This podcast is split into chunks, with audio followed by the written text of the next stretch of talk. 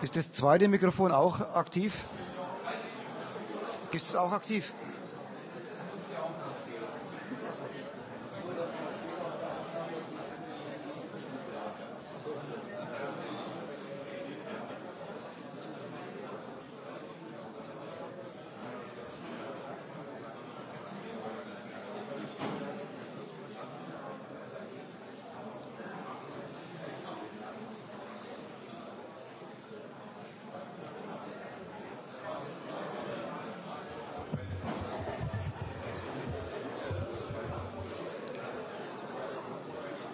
Dann fange ich jetzt mal an. Es ist etwas düster unten. Wer mitschreiben will, hat bessere Chancen auf den Emporen. Da ist es heller. Dann soll ich noch vom Veranstalter oder vom Raumvermieter Folgendes mitteilen. Es ist in diesem Raum verboten zu rauchen. Zweitens, von unseren Veranstaltern, den Berlinern, der Raum kostet Geld, leider. Und leider haben wir von dem immer ziemlich wenig, wie die meisten Menschen. Wenn man aber zusammenlegen könnte, vielleicht was zustande kommen, was die Raummiete abdeckt. Das ist vorne am Büchertisch, gibt es eine Kasse, da kann man was reinlegen. Nach eigenem Vermögen und nach eigenem Einschätzung, was er übrig hat. Sollte was übrig bleiben, auch meine Fahrtkosten nach Berlin schlagen zu Buche. Also wir können auf jeden Fall Geld brauchen.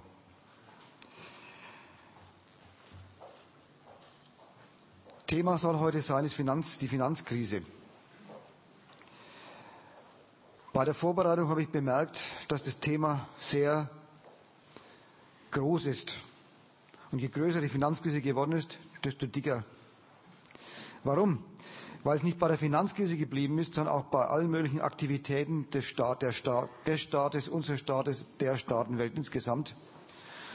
Und deswegen möchte ich zwei Teile, des, den Vortrag in zwei Teile aufteilen.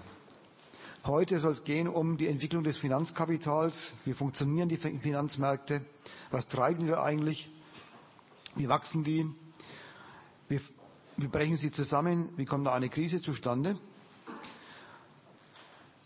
Und der zweite Teil soll in der letzten Woche des Januars sein, letzter Mittwoch im Januar. Da wollen wir uns dann, will ich dann anbieten, eine Diskussion und vorher Vortrag über Macht und Ohnmacht des Staates bei der Rettung des Bankensystems.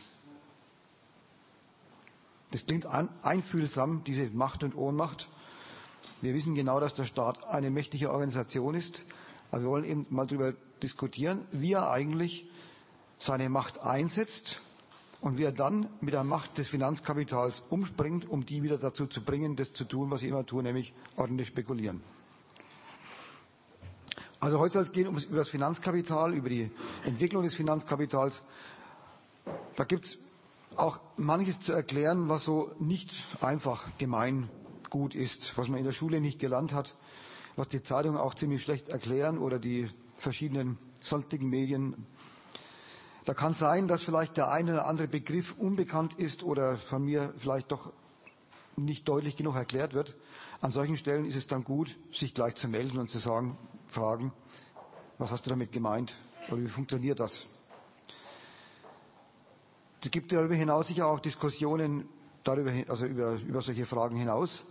Die sollte man vielleicht aber nicht unmittelbar ableiten oder reinpacken in die Frage oder in die Darstellung der Entwicklung des Finanzkapitals, also dass wir im ersten Teil überhaupt erstmal darüber reden wollen, wie, geht, wie entwickelt sich das, wie kommt es zur Krise und vielleicht in einem zweiten Teil dann allgemeinere Überlegungen, politische Konsequenzen dann im zweiten Teil zu machen.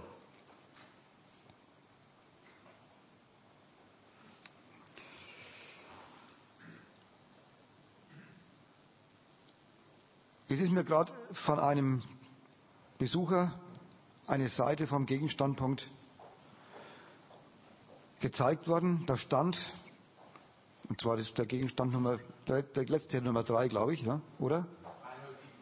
307, also vor einem Jahr.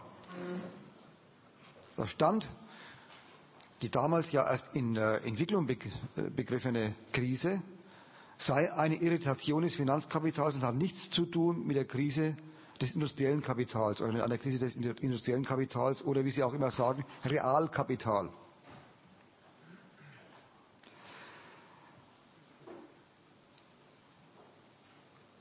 Und ähm, Anwurf oder zumindest die Unterstellung, wie es mir gezeigt worden ist, war, ich hätte da was verharmlost. Oder wir hätten da was verharmlost.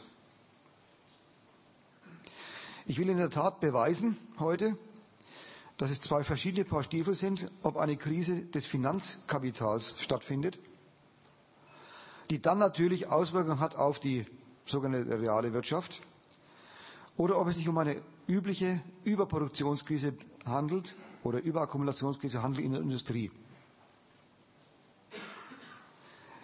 Wir haben es diesmal mehr zu tun, als dass große Automobilfirmen Schwierigkeiten haben, ihre Produkte zu vermarkten, weil sie in der Konkurrenz miteinander, gegeneinander die Kapazitäten so groß aufgebaut haben dass die, und die Zahlungsfähigkeit des, der Leute so beschränkt haben, dass sie tatsächlich an Schranken des Marktes gestoßen sind. Alle Kunststücke, diesen, die Schranken des Marktes mit Hilfe des Finanzkapitals, mit Hilfe von Kreditoperationen auszuweiten, sind natürlich dann zu Ende, wenn das Finanzkapital selber zusammenbricht. Eine Krise des Finanzkapitals ist nämlich viel mehr, als dass da hier und dort Gebrauchswerte nicht mehr produziert werden oder Kapital, was Gebrauchswerte produziert, sich nicht mehr verwertet. Da wird der Stoff, in dem das Kapital sich selber misst, Geld, in es prüft, ob es mehr geworden ist übers Jahr, Geld und mehr Geld, in der es operiert, sowohl in der Industrie als auch im Handel und darüber hinaus in den Finanzoperationen. Selbst da, wo es nicht bezahlt, sondern bloß bucht. Wenn das alles kaputt ist, dann ist eigentlich der Stoff kaputt, aus dem der Kapitalismus besteht. Nämlich das Geld bzw. das Geld, was sich vermehrt. Da handelt es sich tatsächlich um einen Zusammenbruch ganz besonderer Art. Weil nicht bloß industrielle Unternehmer sich verspekuliert haben bei der Auf, beim Aufbau von Kapazitäten, sondern alle Unternehmer, selbst die, die sich nicht verspekuliert haben, sind dann erledigt. Denn das Geld, in dem sie wirtschaften, ist weg. Und alle, die vom Geld abhängen, sind mit verratzt.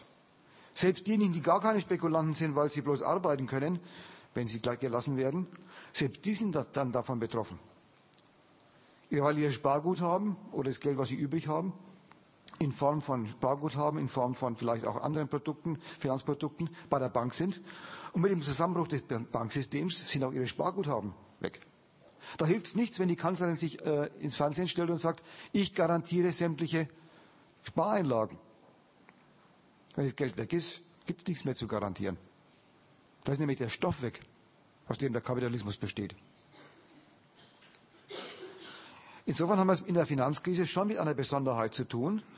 Und es ist überhaupt keine Verharmlosung, wenn wir sagen oder erklären, was die Finanzkapitalisten da getrieben haben.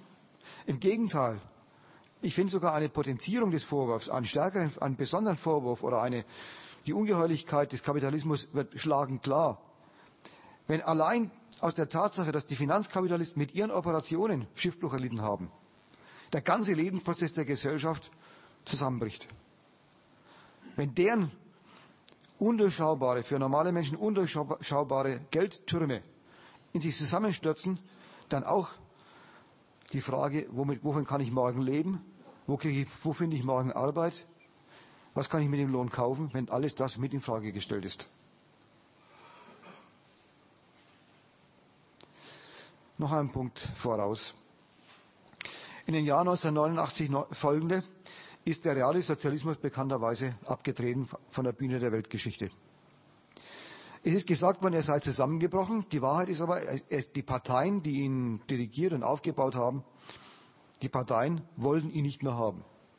Sie haben behauptet, der Kapitalismus funktioniert besser. Auch die Parteigänger des Kapitalismus, die damals triumphiert haben, haben behauptet, da sieht man, realer Sozialismus, Planung oder sowas funktioniert nicht. Aber Markt, das funktioniert bombig. diese Leute sind im Augenblick in einer gewissen ideologischen Verlegenheit. Nicht in einer echten Verlegenheit. Solange das Volk nicht Aufstände baut, sind sie nie in Verlegenheit. Aber in einer, in einer Verlegenheit, das, was, jetzt passiert ist, einzuordnen ins geistliche Weltbild, in Gehirnkastel, was sich die Leute so zusammenlegen. Denn selbst viele Lohnarbeiter, selbst viele Menschen, die überhaupt keine Kapitalisten sind, haben sich der Sichtweise angeschlossen,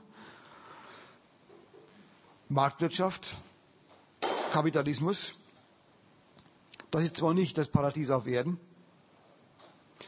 aber im Unterschied zum versprochenen Paradies der Arbeiter, und Bauern ist es das, was immerhin, immerhin funktioniert. Was immerhin sowas bei bestimmten Teilen der Lohnarbeit, Lohnabhängigen zu sowas führt wie Wohlstand.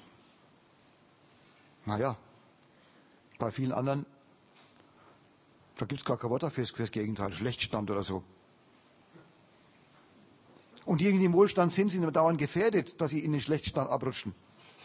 Aber das entscheidende Argument, die, die äh, ja, man kann es auch sagen, die Faulheit der Ideologen, sie konnten einfach darauf verweisen, es funktioniert und es ist abgenommen worden. Hm. Die funktioniert jetzt nicht mehr so leicht. Deswegen brauchen sie neue Erklärungen für ihren Kapitalismus, auf den sie nichts kommen lassen wollen. Wo sich durchaus die Systemfrage stellen könnte. Na, vielleicht objektiv, aber wenn sie niemand mitstellt, ist sie keine. Wo sich durchaus die Frage stellen könnte, ist denn der Kapitalismus wirklich das, was er behauptet zu sein, nämlich Lebensmittel für die Leute? Der Gewinn, die bloße Voraussetzung dafür, dass man gut leben oder besser leben kann.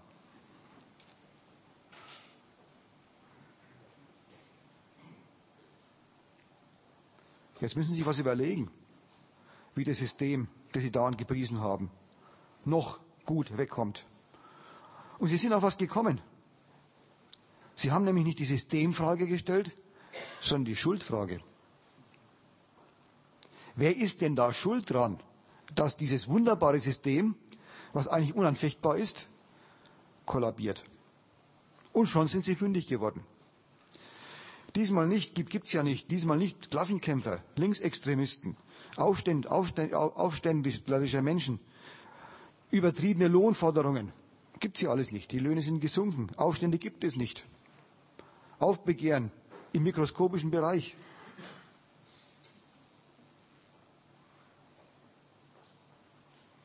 Sie sind fündig geworden bei denen, die, die fürs Kapital stehen, bei den Bankern.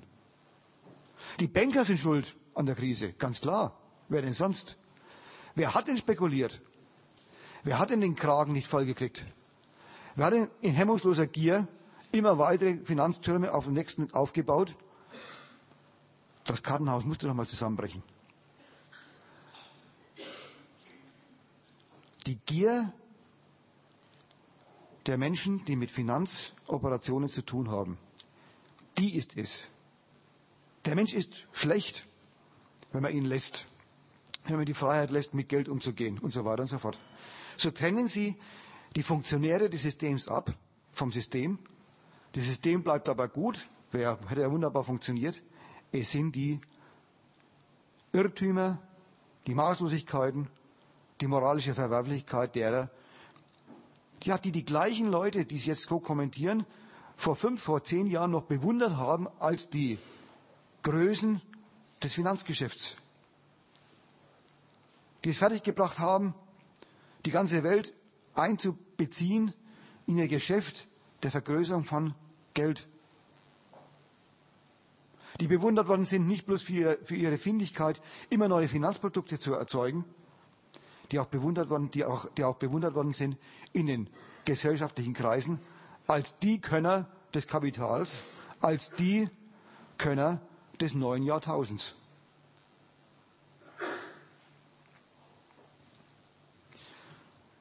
Aber zu Gier wäre Folgendes zu sagen.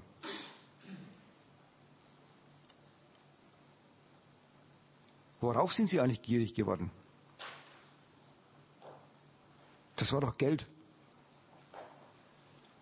Hat nicht die Geldwirtschaft genau diese spezielle, jetzt Ihnen vorgeworfene, subjektive Stellung erzeugt? Ja, schlimmer noch. Früher hat man gesagt, das ist schon lang her, wenn jemand einen, ein junger Mensch, einen ordentlichen Job haben will, mit dem er gut verdient, vielleicht nicht gerade üppig, nicht gerade reich wird, aber doch besser als ein Arbeiter in der Fabrik, mit sicherer Aufstiegsperspektive, mit regelmäßig eintreffendem Gehalt, dann ist dem geraten worden, werde Bankbeamter, hat man dazu gesagt. Das waren private Banken.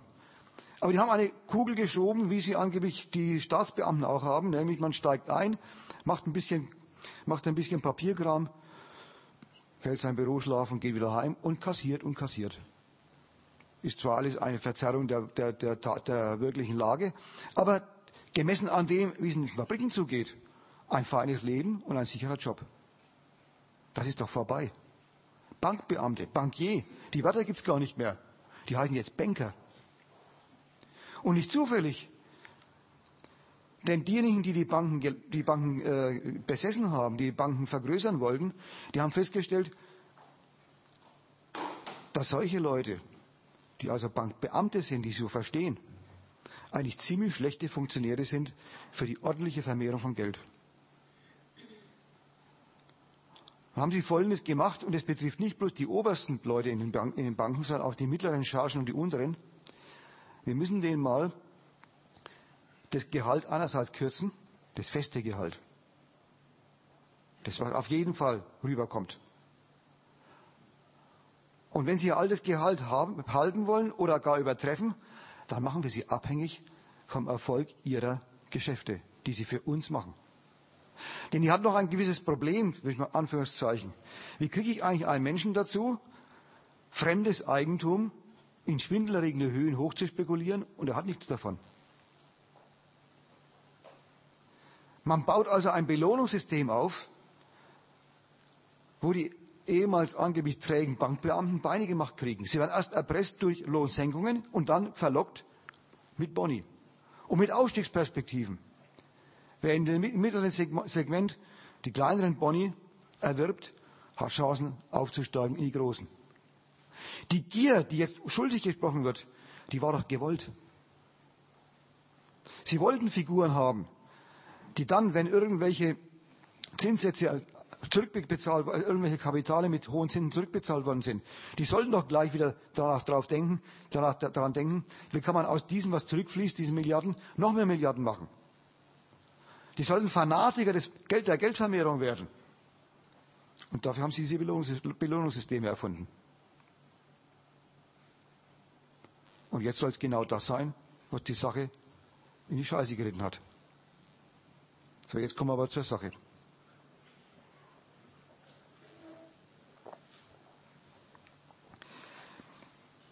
Zum Überblick. Meine hoffentlich nicht allzu ausführliche Darstellung hat drei Schritte. Ich sage deswegen hoffentlich nicht allzu ausführlich, weil man kann an jeder Stelle sich unglaublich äh, verlieren, auch durch irgendwie Nachfragen und so weiter. Man braucht es aber gar nicht genau zu wissen, weil oft kommt dann mit dem Erklären die Frage, wie, wie das kann wirklich so funktionieren, wie, wie machen die das? Und dann verfutzelt man sich in lauter Einzelheiten. Vielleicht äh, schaffen wir es, die Sache so uns klar zu machen, also ich euch zunächst und dann in der Diskussion, dass wir uns da nicht allzu sehr verlieren in Einzelheiten. Deswegen will ich drei Schritte machen. Ich will von drei spekulativen Bereichen reden,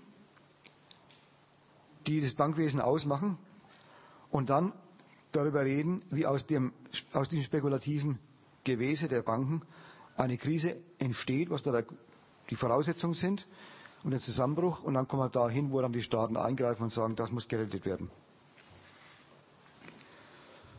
So, mal so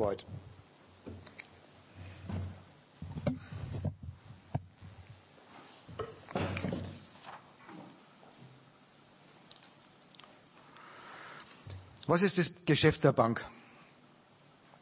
Das Geschäft der Bank besteht darin, das weiß ja jeder,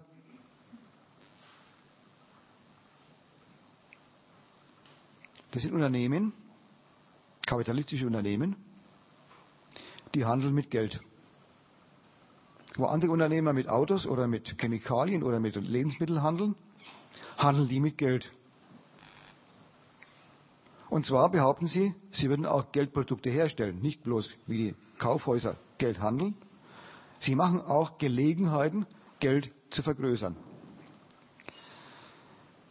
Was machen sie dabei? Banken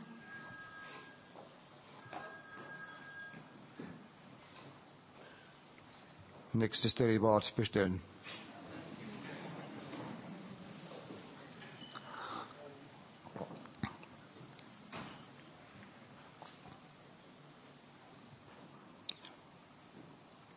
Wo unter normale Unternehmer ein Geschäft, ein Geschäft haben, groß oder klein, Produktionsmittel einkaufen und Arbeitskräfte, dann was produzieren lassen, dann verkaufen, dann, dann die fertige Ware verkaufen oder verkaufen lassen und zum Schluss feststellen, sie haben einen Gewinn gemacht. Am besten mindestens den, den sie geplant haben, wenn nicht mehr. Sind Banken, Unternehmer, bei denen ist der ganze Zwischenprozess findet nicht statt. Die haben am Anfang Geld, geben das Geld weg aus dem Haus und zum Schluss wird es mehr. Wenn wir bei der Spekulation 2 und Spekulation 3 sehen, noch viel mehr.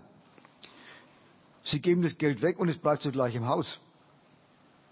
Und vermehrt sich draußen und im Haus parallel und noch einmal drüber.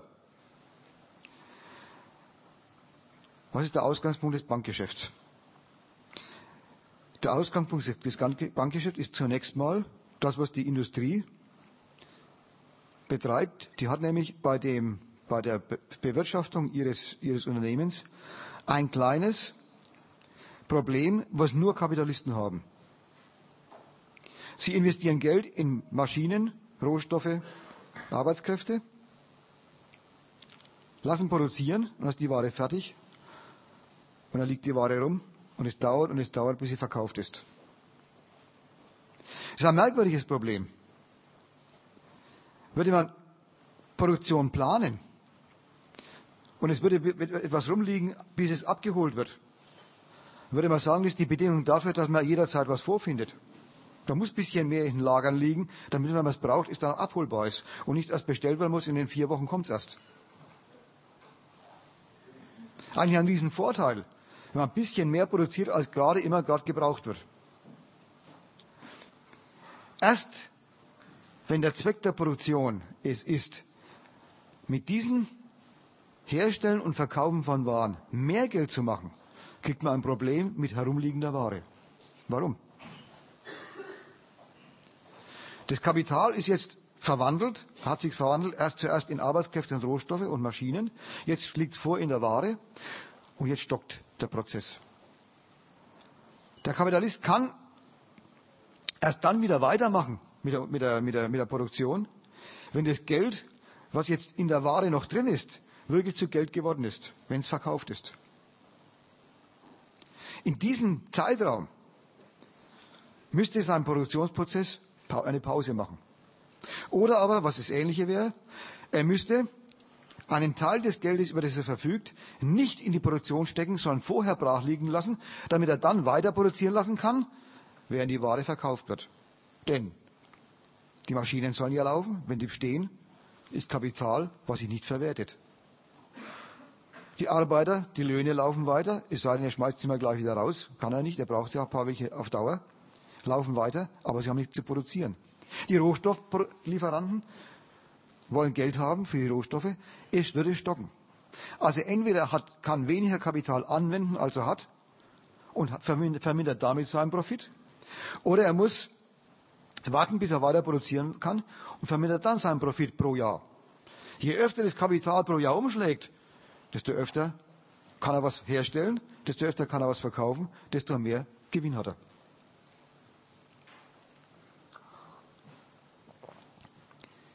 In der Produktion selber, deren Zweck Geldvermehrung ist, liegt der Bedarf nach oder Bedarf an Geld, was man nicht hat, aber braucht, um produzieren zu können.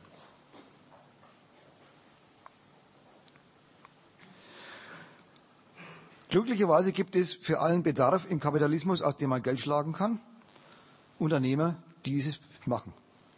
Das sind die Banken im ersten Schritt. Leute, die über Geld verfügen, wo wie, werden wir gleich sehen.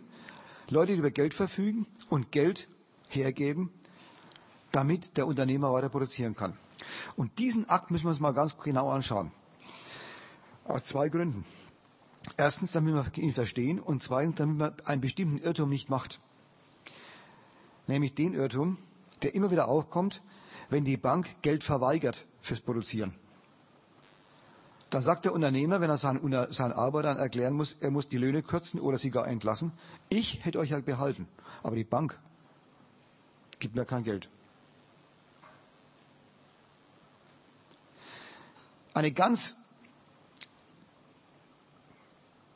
naja, eigentlich können wir sagen, kann er auch sagen, was er will. Aber diese Meinung kommt leider an. Die kommen leider an bei den, bei den Arbeitern, wenn sie setzen auf ihren Kapitalisten als ihren Geldgeber oder Arbeitsplatzgeber, dann merken sie oder glauben sie zu merken, sie sind zusammen mit dem Unternehmer, der sie wohlgemerkt ausbeutet, am Schluss hat er mehr, der bezahlt ihn weniger, als die Produktion der Ware kostet. Der Unternehmer, der zugleich ein Ausbeuter ist, ist der Bündnispartner gegen die Bank. Und dieses Verhältnis ist ein, ist eine, ein Grundübel bei Menschen, die sich ausbeuten lassen müssen, wenn sie dann mit denen, die die Funktionäre der Ausbeutung sind, die Eigentümer, wenn sie mit denen geistliche Bündnisse schließen gegen andere, auch Ausbeuter, in dem Fall die Bank, und dadurch nicht mehr diejenigen bekämpfen, die ihre Ausbeutung äh, äh, organisieren, die von ihrer Ausbeutung leben, sondern einen Teil der einem Bündnispartner erklären und mit denen gegen andere, naja, wirklich kämpfen tun sie ja gar nicht. Sich einleuchten lassen, dass der leider sie entlassen muss. Das, das ist der eigentliche ideologische Ertrag. Es leuchtet ihnen ein, es geht nicht mehr. Unser Chef kann auch nicht Geld herzaubern. So, jetzt nochmal dazu. Was macht die Bank? Die Bank leiht dem Unternehmer Geld. Entweder zur Fortsetzung seiner Produktion oder gleich zur Ausweitung seiner Produktion. Denn die Unternehmer stehen nämlich in Konkurrenz zueinander. Wie viel sie am Markt umsetzen, hängt davon ab, wie viel sie zahlungsfähige Nachfrage auf dem Markt auf sich ziehen. Die Käufer haben nicht unbeschränkt viel Geld, vor allem in den Märkten, die von Lohnarbeitern, äh, wo die Lohnarbeiter sich versorgen. Die Leute haben nicht unbedingt viel Geld. Man muss sich streiten um diese zahlungsfähige Nachfrage. Wie geht es Streiten um zahlungsfähige Nachfrage? Möglichst billig sein. Aber möglichst billig sein heißt, die Ware hat ja keinen Profit. Man verzichtet auf Profit. Also die Produktionskosten senken. Zu Produktionskosten senken braucht man aber Geld. Und je mehr Geld über ein Kapitalist verfügt, desto besser läuft das. Wenn er mehr Kapital hat als der Konkurrent, kann er sich die besseren, die produktiveren Maschinen leisten, kann seine Arbeiter produktiver arbeiten lassen, kann sich vielleicht sogar von Arbeitern trennen, weil er sie gar nicht mehr braucht. Das ist nämlich die Wirkung davon.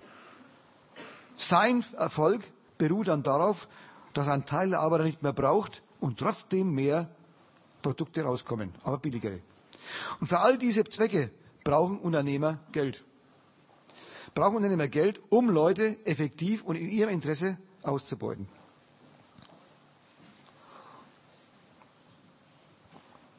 Was passiert da? Die Bank gibt ihm Geld, die Bank bleibt aber Eigentümer des Gelds.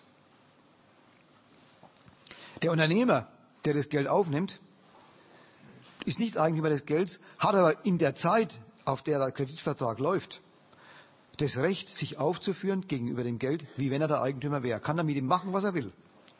Das geht sogar so weit, dass im Kreditvertrag gar nicht steht, du musst es bloß dann zurückzahlen, wenn du erfolgreich ausbeutest, sondern du musst es zurückzahlen am 31. Dezember 2010.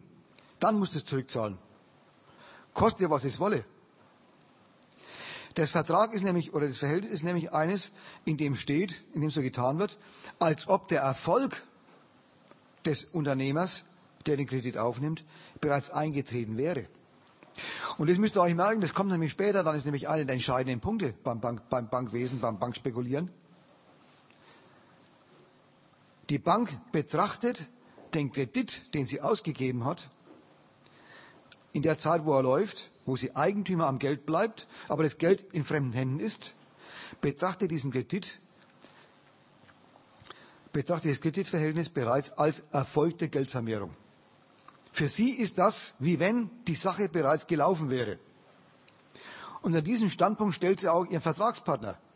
Auch der verpflichtet sich, regelmäßig äh, Geld zu bezahlen aus seiner Produktion. Das heißt, der tut so, als ob der Erfolg bereits eingesehen wäre. Wenn man aber so tut, als ob der Erfolg bereits eingesehen wäre, ohne dass er schon da ist, man muss ja immerhin erst anfangen zu produzieren, man muss ja erst verkaufen und so weiter, dann gibt es da ein interessantes Wort dafür. Man rechnet damit, dass der Erfolg eintritt. Man setzt auf den Erfolg. Man setzt auf die Vermehrung. Und aus dem Lateinischen gibt es da ein Wort, das heißt spekulieren. Man spekuliert, dass der Erfolg eintritt. Das Wort Spekulation ist im Gemeinverstand immer erst angesiedelt dann, wenn es um Aktien und sowas geht. Nein, das fängt da schon an. Die erste Grundspekulation ist die, dass Unternehmer und äh, äh, Banken zusammen spekulieren, ihre Investition, die die Bank finanziert oder teilweise finanziert, geht auf.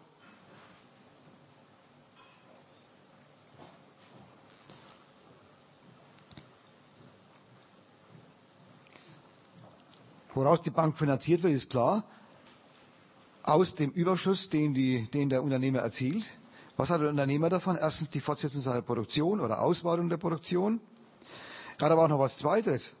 Dadurch, dass er sich bereits ausweiten kann und produktiver produzieren kann, wird auch sein Kapital, was er schon vorher hatte, produktiver. Ist ja nicht so, dass er einfach die alten Maschinen, die er schon besessen hat, weiterlaufen lässt und mit dem Kredit neue macht, sondern mit seinem Kapital, was zurückgeflossen ist und dem Kapital, was die, der Kredit ihm einbringt, hat er insgesamt ein Kapital und kann den ganzen Produktionsprozess neu aufstellen. Also auch sein altes Kapital wird effektiver. Und die Bank kriegt dann einen Teil davon. Die Bank hat einen, bekommt einen Teil abgetrieben von dem erzeugten Mehrwert oder Profit. Das ist jetzt wurscht, ob man Profit oder Mehrwert sagt. Mehrwert geht auf die Tatsache zurück, dass aus der, aus der Arbeit stammt. Profit geht auf die Berechnungsweise zurück, die die Unternehmer anstellen, nämlich auf den Kapitalaufwand.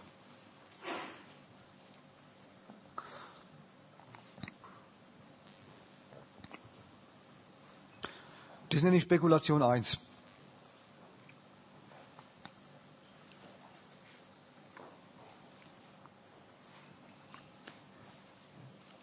Wie kann die Bank das?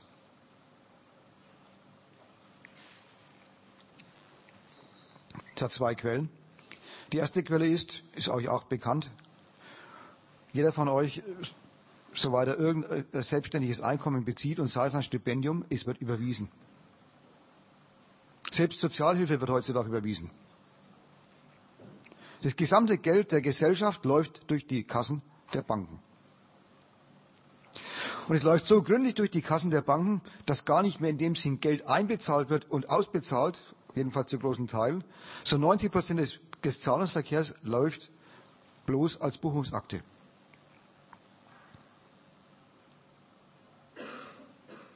Ein verschwindend kleiner Teil ist tatsächlich bar. Der Teil, den man dann halt abholt aus dem Bankautomaten, aus dem Geldautomaten, dann ausgibt, sammelt das Kaufhaus. Und was macht das Kaufhaus am Abend? Es kommen Geldtransporteure, die holen das Geld ab und es kommt zur Bank. Ist ganz kurze Zeit bloß bar und dann ist schon wieder unbar. Das ist die eine Quelle. Und jetzt ernst zu nehmen, das ist eine Quelle von Kreditvergabe. Warum? Weil erfahrungsgemäß immer ein Teil der Guthaben, die ein, die, der, der, der Überweisungen, die reinkommen, als Guthaben stehen bleiben und nicht gleich wieder abgezogen werden. Auch im Konto Korrentkonto, also im Sichtkonto oder Girokonto, wird nicht gleich am ersten des Monats alles überwiesen. Höchstens bei Leuten, wo es ganz immer, immer klamm sind. Da schon. Aber jedenfalls, es bleibt dauernd was drin. Aber da haben wir ja schon Kredit damit. Es bleibt nur was in der Bank an Zahlung, an Zahlungsfähigkeit stehen. Und die Bank sagt, das ist meins. Das nicht, das gehört ihr nicht in dem Sinn. Das ist das Eigentum der Kontoinhaber. Und die Kontoinhaber sind auch rechtlich gesehen Gläubiger der Bank. Die Bank schuldet in jeder Zeit, und zwar sofort, auf, auf äh, sofortige Anforderung, sofort die Auszahlung des Geldes. Weil aber nicht alles abgerufen wird, geht die Bank davon aus, und jetzt ist wichtig, und hat das Recht dazu,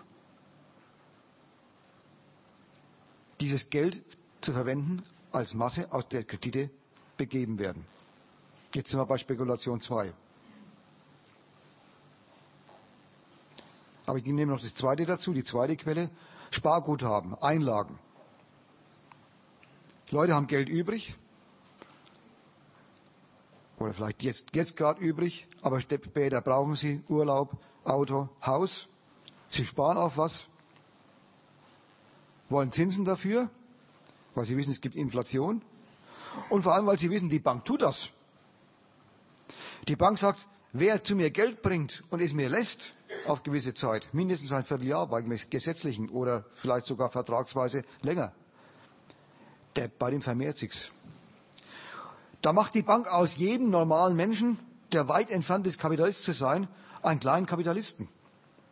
Sein Geld, was sonst zu nichts weiter taugt, als sich zu verwandeln in Würste oder in Mieten. Also in irgendwas, was man von mal lebt oder wo man äh, äh, wohnt. Und dann ist es weg, einfach verschwunden. Man braucht wieder Neues. Dieses Geld wird durch das Tragen auf die Bank ein kleines Kapitälchen. Ziemlich klein, aber immerhin. Weil so viele sind, in Deutschland 80 Millionen insgesamt, vielleicht nicht Kontoinhaber, aber Leute halten da vielleicht 30 oder 40 Millionen Kontoinhaber, kommt etliches zusammen an Sparguthaben, die zusammengenommen für die Bank ein Riesenkapital darstellen oder für die Banken. Für jeden Spar, Spar, Sparer reicht es nie im Leben zu sagen, jetzt höre ich auf zu arbeiten. Aber die Bank kann damit was anfangen. Das ist Masse für ihr Geschäft, fürs Verleihen. So, und jetzt haben wir Spekulation 2. Spekulation 1 hieß, ein Unternehmer sagt, ich habe Erfolg. Unterschrieben, dafür kriegst, da kriegst du einen Teil davon. Das war diese einfache, schlankweg, einfache Behauptung, ich habe Erfolg, ich zahle erstens das Geld zurück und zweitens mehr, nämlich der Bank. Jetzt haben wir schon zwei Momente der Spekulation, zweites Moment der Spekulation. Die Bank verspricht dem Sparmann Menschen und dem Menschen, der ein, ein äh, äh, Girokonto hat, das jederzeit, das Girokonto jederzeit das Sparguthaben in, etlicher, in etlichen Jahren zurückzubezahlen, beim letzten Fall mit Zinsen. Sagt also, glaubt daran, ich bin in einem in einem Jahr oder in, einem, in, in, wann halt der Sparvertrag zu Ende ist, ich bin dann reicher und kann das lässig euch auszahlen. Ich habe dann so gewirtschaftet, dass ihr euch beteiligen könnt an dem, oder ich euch beteilige an dem, was bei mir reingekommen ist. Ich zahle euch aus und noch was dazu, nämlich Zinsen. Ich mache aus jedem einen Kapitalisten. Wenn auch ganz winzig klein, aber immerhin. Diese Behauptung ist eine Versprechen, ein Versprechen in die Zukunft. Und diese vielen Versprechen in die Zukunft, die von der Bank aus gesehen Schuldenverhältnisse sind, sie verschuldet sich bei uns, den Sparern, die macht sie Handkehr um zu Kapital. Nicht bloß für uns, dieses Minikapitale, sondern für sich Leihkapital. Sie verwendet das Geld, was, ihr, was sie angezogen hat, durch das Versprechen Zinsen zu geben, als Kapital für sich. Der Sparer bleibt Eigentümer des Kapitals, so wie die Bank Eigentümerin des Kapitals bleibt, was sie dem Unternehmer leiht. Aber die Bank ist jetzt in der gleichen, im gleichen Zustand oder in der gleichen Lage wie der Unternehmer, dem sie das Geld geliehen hat. Sie hat Geld zur Verfügung, was ihr nicht gehört, fremdes Eigentum, also Schulden, und macht aus Schulden Kapital für sich, indem sie es verleiht an Unternehmer. Jetzt haben wir schon zwei Verschränkungen. Die Spekulation oder die Behauptung, ich wachse für euch, verschränkt mit der Behauptung, die Unternehmer, denen ich was leihe, wachsen für mich.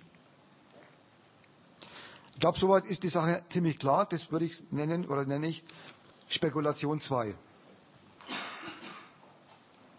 So, jetzt kommen wir, jetzt haben wir die Grundlage dafür zu dem, was ähm, Finanzwesen oder Finanzkapital als Sektor ist.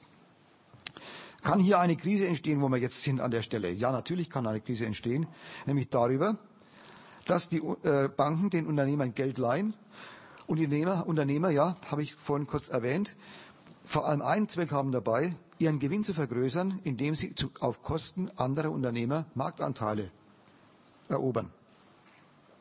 Die Technik dafür, dazu ist, alle investieren in, in, äh, in äh, Kapazitäten, die insgesamt irgendwann größer sind als die zahlungsfähige Nachfrage, die es gibt. So steigen die Löhne, können gar nicht steigen. Massenkaufkraft kann gar nicht so steigen, wie das, was die Unternehmer anzubieten haben, weil die Leute kriegen ja bloß immer einen Bruchteil des Preises als Lohn. Und daraus kann eine Krise entstehen, eine ganz normale konjunkturelle Krise. Überkapazitäten, nicht verwertbar. Die Kapitalisten müssen auf Gewinne verzichten. Sie investieren nicht mehr. Etliche gehen sogar bankrott. Und dann kommt das zustande, was wir kennen. Dann siegt der Standpunkt des Gewinns absolut über den Standpunkt derer, derer die davon leben müssen als, als Lohnarbeiter. Dann siegt der Standpunkt des Profits über die brauchbaren, nützlichen Güter. Die waren nämlich eher weggeschmissen, als dass sie, als dass sie verschenkt werden.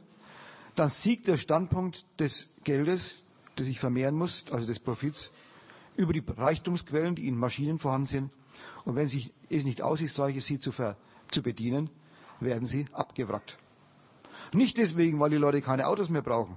Nicht deswegen, weil alle, aller Hunger beseitigt ist, sondern weil es sich nicht mehr lohnt. Das ist schon schlimm genug und das ist eigentlich auch das Normale, was, was der Marx im Kapital bewiesen hat, dass das notwendig immer wieder passiert.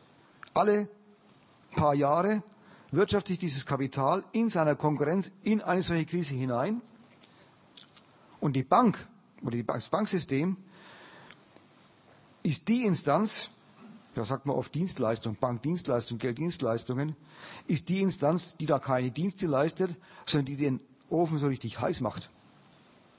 Sie entscheidet nämlich, welcher Unternehmer expandieren darf. Sie entscheidet, welcher Unternehmer nicht expandieren darf. Wer bankrott geht oder wer fusionieren muss. Sie ist keineswegs die Dienstleisterin, zu der sie jetzt dauernd gemahnt wird nach, bei der Finanzkrise. Kehrt mal zurück zu, eurer, zu einem Dienst am Realkapital. Sie war immer schon die Herrin des Realkapitals, weil sie nämlich darin entschieden hat, wer den Kredit bekommt, mit dem er die Schranken des Markts überwinden kann oder zumindest eine Zeit lang äh, überwinden kann. Wer kriegt den Kredit, um produktiver zu produzieren und wer scheidet aus?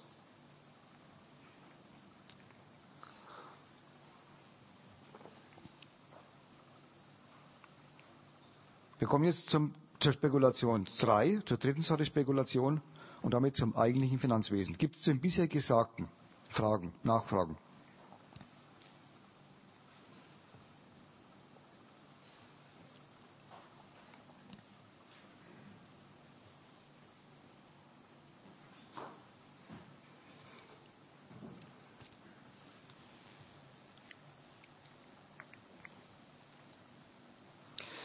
Folgendermaßen vorgehen. Ich will jetzt erstmal was erklär, erklären, die nächsten Schritte, die die Banken machen. Und da kommt dann unter anderem auch diese berühmte Subprime-Geschichte rein, diese Verbriefung von, äh, von, von äh, Hypotheken.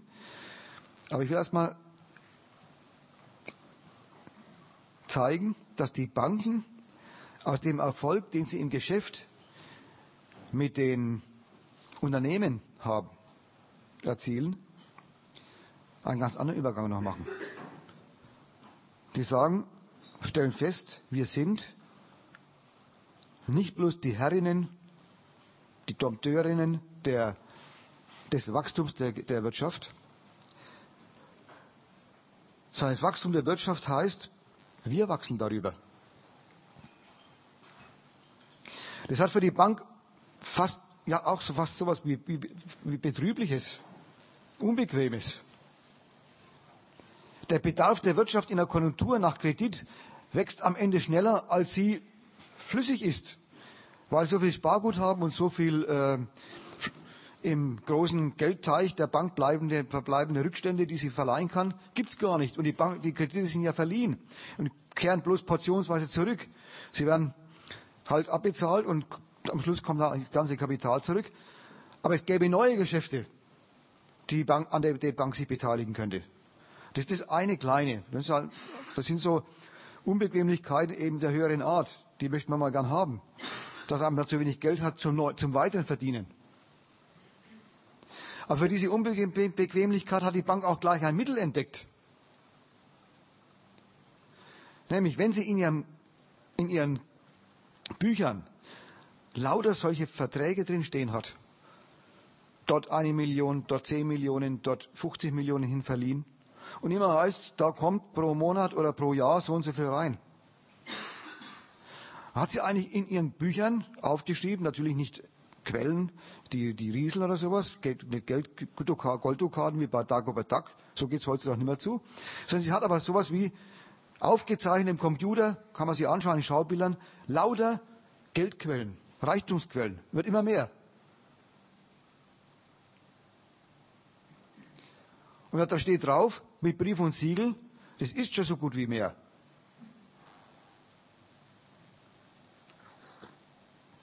Da sagt die Bank, wenn das so ist, dass das eigentlich so gut wie mehr ist, dann mache ich mal denen, die Geld übrig haben, ein super Angebot.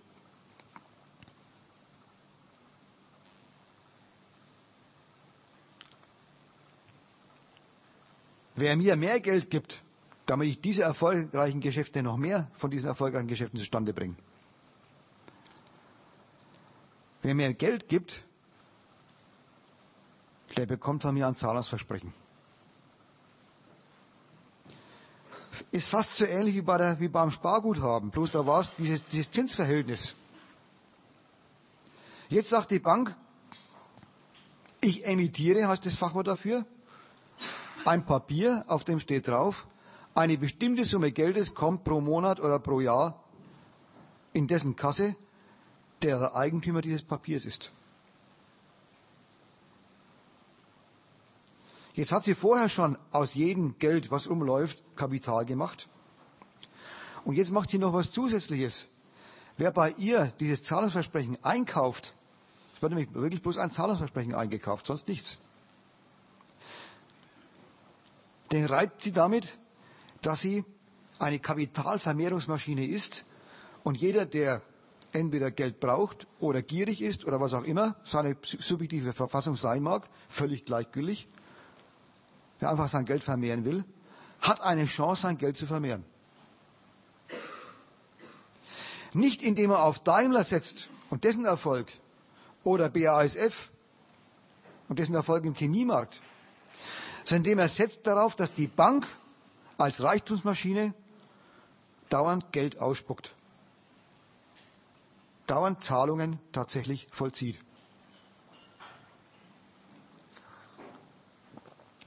Diese, dieses Versprechen wird verbrieft, wird als Papier verkauft und ist dann selber damit ein Handelsobjekt geworden.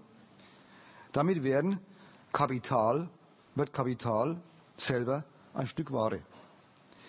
Das Kapital ist entstanden durch ein Zahlungsversprechen, also durch ein Versprechen der Bank. Und stellt sich jetzt die Frage, wie teuer ist denn das eigentlich? Was kostet eigentlich so ein Zahlungsversprechen? Was kriegt die Bank dafür?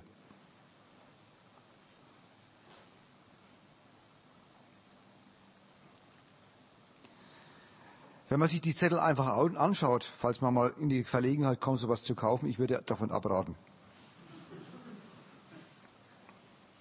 Aber es kann ja sein, dass manche schon den Fehler begangen haben und solche Zettel schon kennen. Oder zumindest, heute sind es ja meistens gar nicht mehr, auch nicht mehr Zettel, nicht mehr effektive Stücke, sondern irgendwie in Depot, in elektronischen Depots vorhandene Zettel. Da heißt es immer, das ist eine Anleihe über 5% oder 3% oder 7%, je nachdem.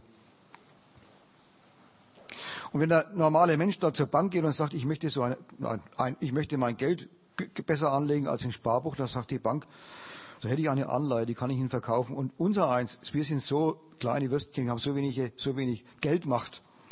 Wir nehmen dann den Preis, der schon draufsteht. Deswegen ist es für einen normalen Menschen kein großer Unterschied, ob er ein Sparbuch macht oder einen Sparvertrag ähm, macht auf, auf gewisse Zeit oder ob er so Papier auf eine gewisse Zeit kauft. Aber diejenigen, die die eigentlichen Adressaten solcher Zinspapiere sind, nämlich Unternehmer in Geldfragen, also Unternehmer, die Geld massenhaft sammeln, übrig haben oder auch Institutionen wie zum Beispiel Rentenanstalten, Privatversicherer und so weiter, die prüfen das schon genau nach, Was verlangt er da für 5%? 100 Euro. Und zurzeit ist der Zinssatz bei, ich mache es mal etwas gröber, bei 7. Ja, da wollen nicht alle Tassen im Schrank. Wenn er 5% draufschreibt, dann muss er sich, wenn, das Prozent, wenn, der, wenn der Durchschnittszins bei 7 steht, schon mit etwas weniger als 100 Euro begnügen. Dann sind die 5% Zahlungsversprechen nämlich nicht mehr so viel wert. Umgekehrt natürlich, wenn ein Papier mal für 5%, 5 verkauft worden ist und vielleicht für 100 Euro, um jedes, jedes, jedes Jahr kommen 5 Euro rein, pro 100 pro Stück, und der Zins fällt, ja dann wollen alle diejenigen, die Geld verwerten wollen, vermehren wollen, das Papier aus den 5% rausbringt und nicht bloß 3. Und auch für die Konkurrenz der Anbieter, die, die das Papier loswerden wollen, weil sie Geld liquide haben wollen oder in was anderes umsteigen wollen und diejenigen, die Geld, solche Papiere nachfragen, für die Konkurrenz zu einem Steigen des Kurses dieses Papiers. Das heißt, solche Papiere, und da merkt man den Unterschied zum Sparbuch, die haben im Unterschied zum, zum Sparbuch tatsächlich einen Kurs. Nicht einfach einen Preis, der draufsteht, wie üblicherweise bei Waren, Preiszettel, und dann weiß man, was, was, was, was die Sache kostet, sondern der Preis, der draufsteht, die 100 oder wie viel auch immer Euro, die sind bloß ein Anhaltspunkt für eine Rechenoperation. Und die eigentliche Rechenoperation bemisst sich an dem, was rausspringt, nämlich an den 5 oder 10 oder wie viel Euro pro Jahr. Und dann sagt der Anleger, nicht der Einleger, das ist der Mensch, der Sparbuch, einen Sparbuchvertrag macht, sondern der Anleger, der Investor, der eine Emission kauft, sagt, vergleicht der die mit allen anderen Möglichkeiten, sein Kapital zu vermehren. Unter anderem ist da einer der großen, der wichtigen Punkte, der Zinssatz, der gerade marktüblich ist. Es gibt auch noch andere Momente, nämlich wie erfolgreich ist der Emittent im Verhältnis zu anderen ähnlichen Emittenten? Hat er ein gewisses größeres Risiko als andere, diese Bonität? Auch zum Beispiel, in welchem Land ist er domiziliert? Ist er in Deutschland? Sicheres Land? Oder ist er in Rumänien? Die krachen immer wieder mal zusammen oder Türkei. dann gibt es einen Aufschlag, muss also einen Abschlag von dem Preis. Dann finden die Papiere, werden die Papiere bewertet und von dem, was rauskommt, wird hochgerechnet auf ein Kapital was angeblich hinter dem Papier steht, was aber nur gar nicht wirklich hinter ihm steht, sondern was errechnet ist. Aus dem Bonus oder aus dem Coupon, der pro Jahr rausspringt, wird durch den Vergleich mit Anlagen anderer Art erschlossen, wie teuer das Papier sein kann, wie viel ich mir abknöpfen lasse für dieses Zahlungsversprechen. Und dieses Verhältnis macht aus einem Papier, macht aus einem Zahlungsversprechen fiktives Kapital. Fiktiv deswegen, es wird geglaubt, es wird sich vorgestellt. Nicht fingiert in dem Sinn bloße Luft. Es wird, in dem Moment, wo es gekauft wird, wird diese bloße Luft ja beglaubigt. Dann ist es keine bloße Luft mehr. Dann ist dieses fiktive Kapital tatsächlich Kapital geworden. Aber der fiktive Charakter des Kapitals wird daran deutlich, dass dann, wenn es läuft, fünf Jahre, zehn Jahre und die Zinsen und Marktbedingungen an alle möglichen Marktbedingungen sich ändern, auch vielleicht die Bonität des Emittenten sich ändert, dann, dann wechselt der Wert dieses Papiers. Dann merkt man, dass der aktuelle Wert des Papiers, der aktuelle Kurs des Papiers immer abhängt vom relativen, von der relativen Rentabilität dieses Papiers im Verhältnis zu anderen Möglichkeiten, Geld zu vermehren. Der fiktive Charakter des Papiers, des Kapitals, zeigt sich im schwankenden Kurs. Hierzu, bevor ich zum nächsten weitergehe, Fragen? Ja. Nicht nur Banken, Schuldverschreibung oder andere reine Finanztitel haben da eine Brause, die schwankt, weshalb täglich Kurs, sondern insbesondere darum bitten, die Aktie jetzt nicht zu nehmen, weil wir jetzt gerade bei der Anleihe sind. Und den Punkt mit der Anleihe, die Aktie soll der nächste Punkt sein. Bleiben wir erstmal bei der Anleihe. Falls es da noch Probleme gibt, diese sogenannte Anleihe, die, die, Form, die in der Form der Anleihe fiktives Kapital schafft. Da sind die Kursausschläge in der Regel nicht so übermäßig groß, weil ja die ähm, Kursausschläge bei den, bei, den, bei den Zinsen, die Zinsen ja nicht äh, abrupt, abrupt steigen. Und mehr ist aus dem Papier nicht zu kriegen, aus dem, aus dem Zinspapier, aus dem, äh, aus dem Wertpapier, der Anleihe, als, als Coupon versprochen worden ist. Es ist ein Zahlungsversprechen, mit dem nicht mehr zu erzielen ist als eben die fünf oder zehn Euro, die am Anfang standen. Und erst durch den Vergleich dieses Zahlungsversprechens mit anderen Möglichkeiten wird daraus ein Stück Kapital. Sie haben aber Kurse. Und wie gesagt, wenn jemand schon mal das Vergnügen hatte, so ein Papier zu kaufen, hat er sich vielleicht gewundert, dass er eine Anleihe von der Deutschen Bank für 101 Euro bezahlt, obwohl bloß 100 draufsteht. Und eine Anleihe vielleicht bei, der Stahl, äh, von der Stahlfirma, wo die Stahlindustrie gar nicht so gut dastand, für 98 oder 95. Auch 100. Dann hat in der Bank Berater, wenn er überhaupt neugierig genug war, das erklärt, dass das eben die unterschiedliche Bonität und alle möglichen anderen Sachen waren und spätestens bei der dritten Erklärung schnallt man ab und unterschreibt oder geht wieder.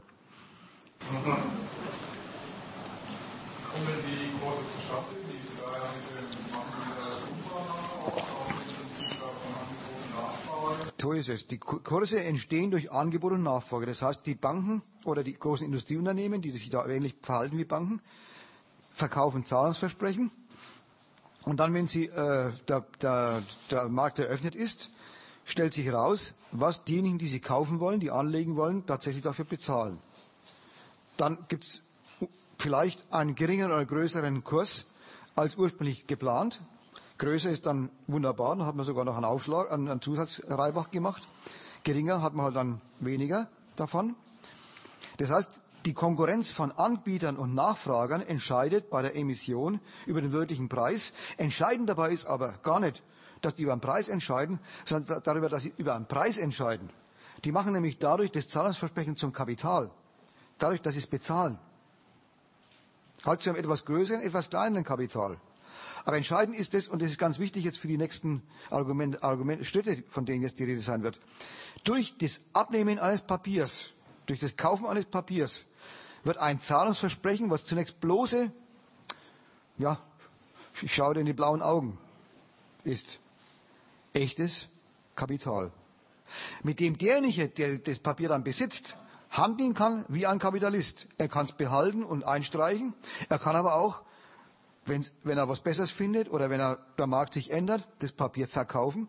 Oder wenn er es braucht, das Geld, liquide sein will, kann er das Papier verkaufen und muss dann schauen, wie jetzt im Augenblick das, Angebot, das Verhältnis von Angebot und Nachfrage ist. Und da kann es sein, dass das Papier entweder mehr oder weniger wert ist. Und dann wird eben dieser in der Zwischenzeit bloß im Buch stehende Wert neu realisiert, drüber oder drunter. Entweder Verlust oder Gewinn. In der Tat eine reine Konkurrenzaffäre. Und jetzt ganz wichtig, das merkt man spätestens dann, wenn ein Emittent bankrott geht. Passiert auch manchmal. In dem Moment ist das Papier nichts mehr wert. Wenn die Subjekt, was die Zahl, das Zahlungsversprechen ausgegeben hat, ausscheidet aus dem Markt, abgewickelt wird, dann sagen die Besitzer dieses Wertpapiers nichts wie raus aus dem Papier. Vielleicht hat es jemand noch nicht erfahren, dass die demnächst bankrott gehen.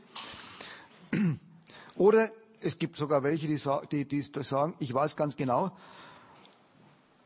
Möglicherweise wird die Bank aufgekauft im Bankrottverfahren und die neue Bank tritt ein und dann wird, kriegt das Papier wieder einen Wert.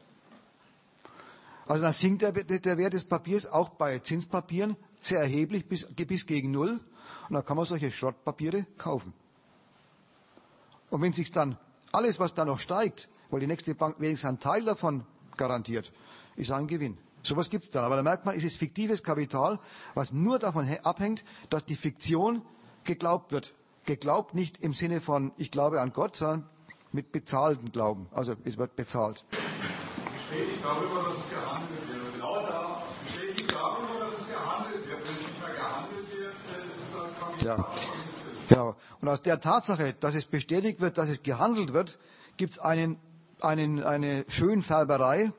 Wenn Banken auf Papieren sitzen, wie zum Beispiel jetzt mit den Subprime-Krediten, dann sagen die, wären gerade nicht handelbar. Das ist aber Schönschreiberei. Ein Papier, was nicht gehandelt werden kann, ist nichts mehr wert. Das heißt, die drücken das so aus, dass ihre Hoffnung, es könnte hoffentlich wieder handelbar werden, also gehandelt werden. Deswegen sagen sie, es ist gerade nicht handelbar. Nicht, es ist für den Ofen, sondern wir warten mal ab, vielleicht wird es noch was. Was übrigens ja auch staatlich sanktioniert wurde, indem wurde, Banken müssen nicht sagen, dass sie äh, ganzen Keller voll haben, wie Papieren, die sie einkaufen will, sondern sie dürfen, damit ihre Bilanzen überhaupt noch haltbar sind, so tun, als wenn noch ein Geld wäre. Das ist auch noch eine ganz offizielle Schönhaberei.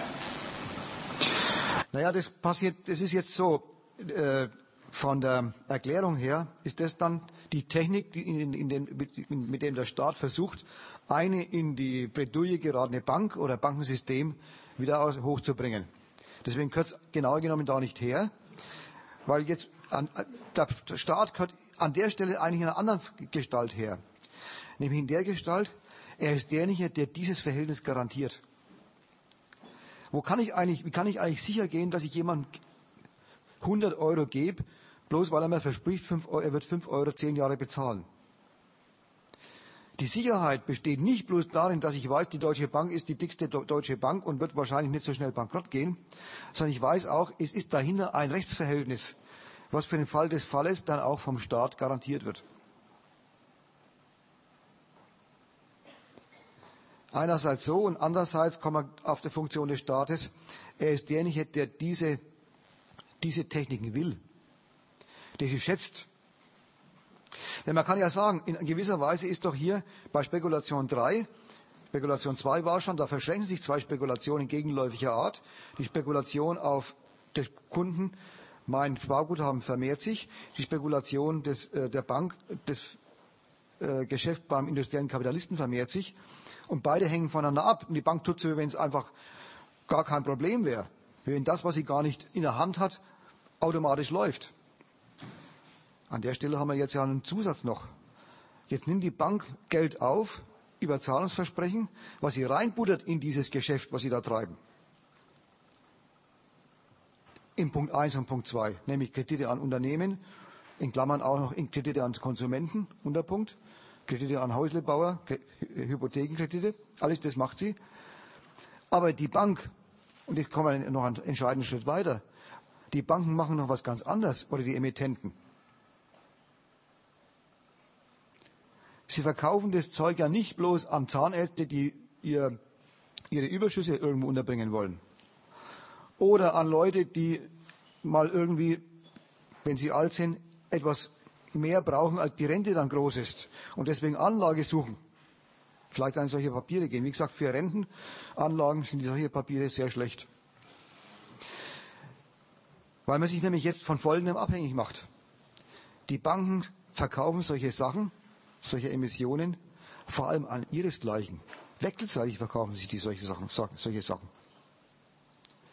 Eine Bank kauft der anderen solche Wertpapiere ab und kauft damit neben den vielen Krediten, die sie laufen hat bei den industriellen Unternehmen und bei den, bei den Händlern, kauft sich eine kleine Reichtumswelle ein.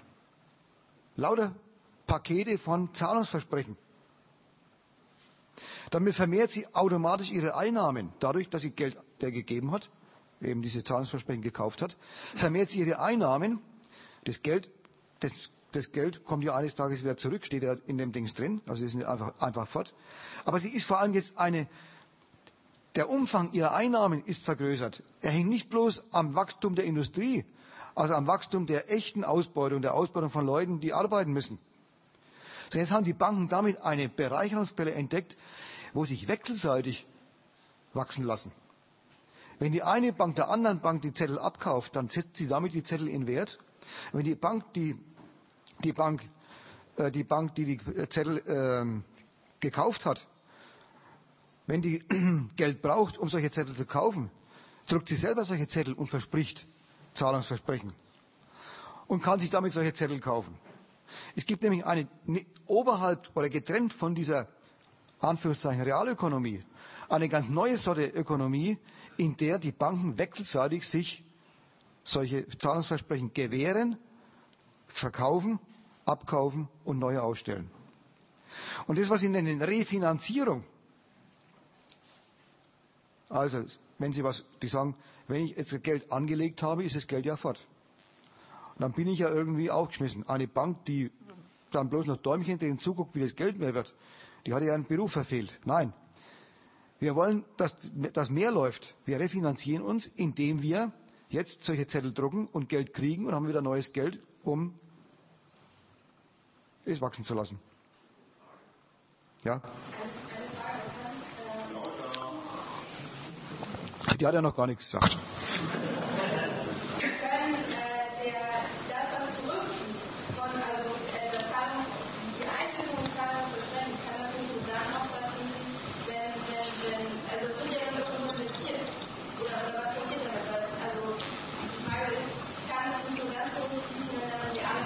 Mhm.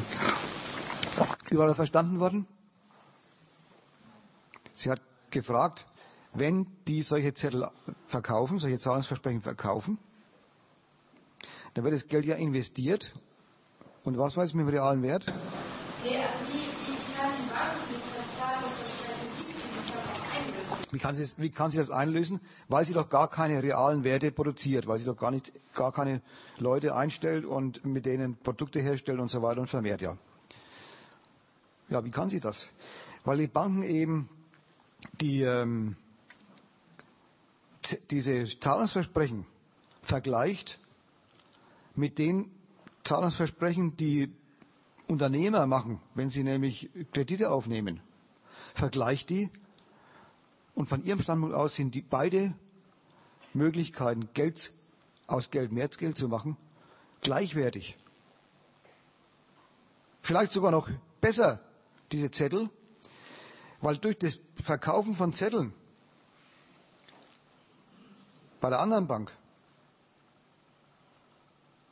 fließt bei mir Geld ab, was ich wie kriege, indem ich selber Zettel, solche Zettel verkaufe. Was mache ich mit den Zetteln?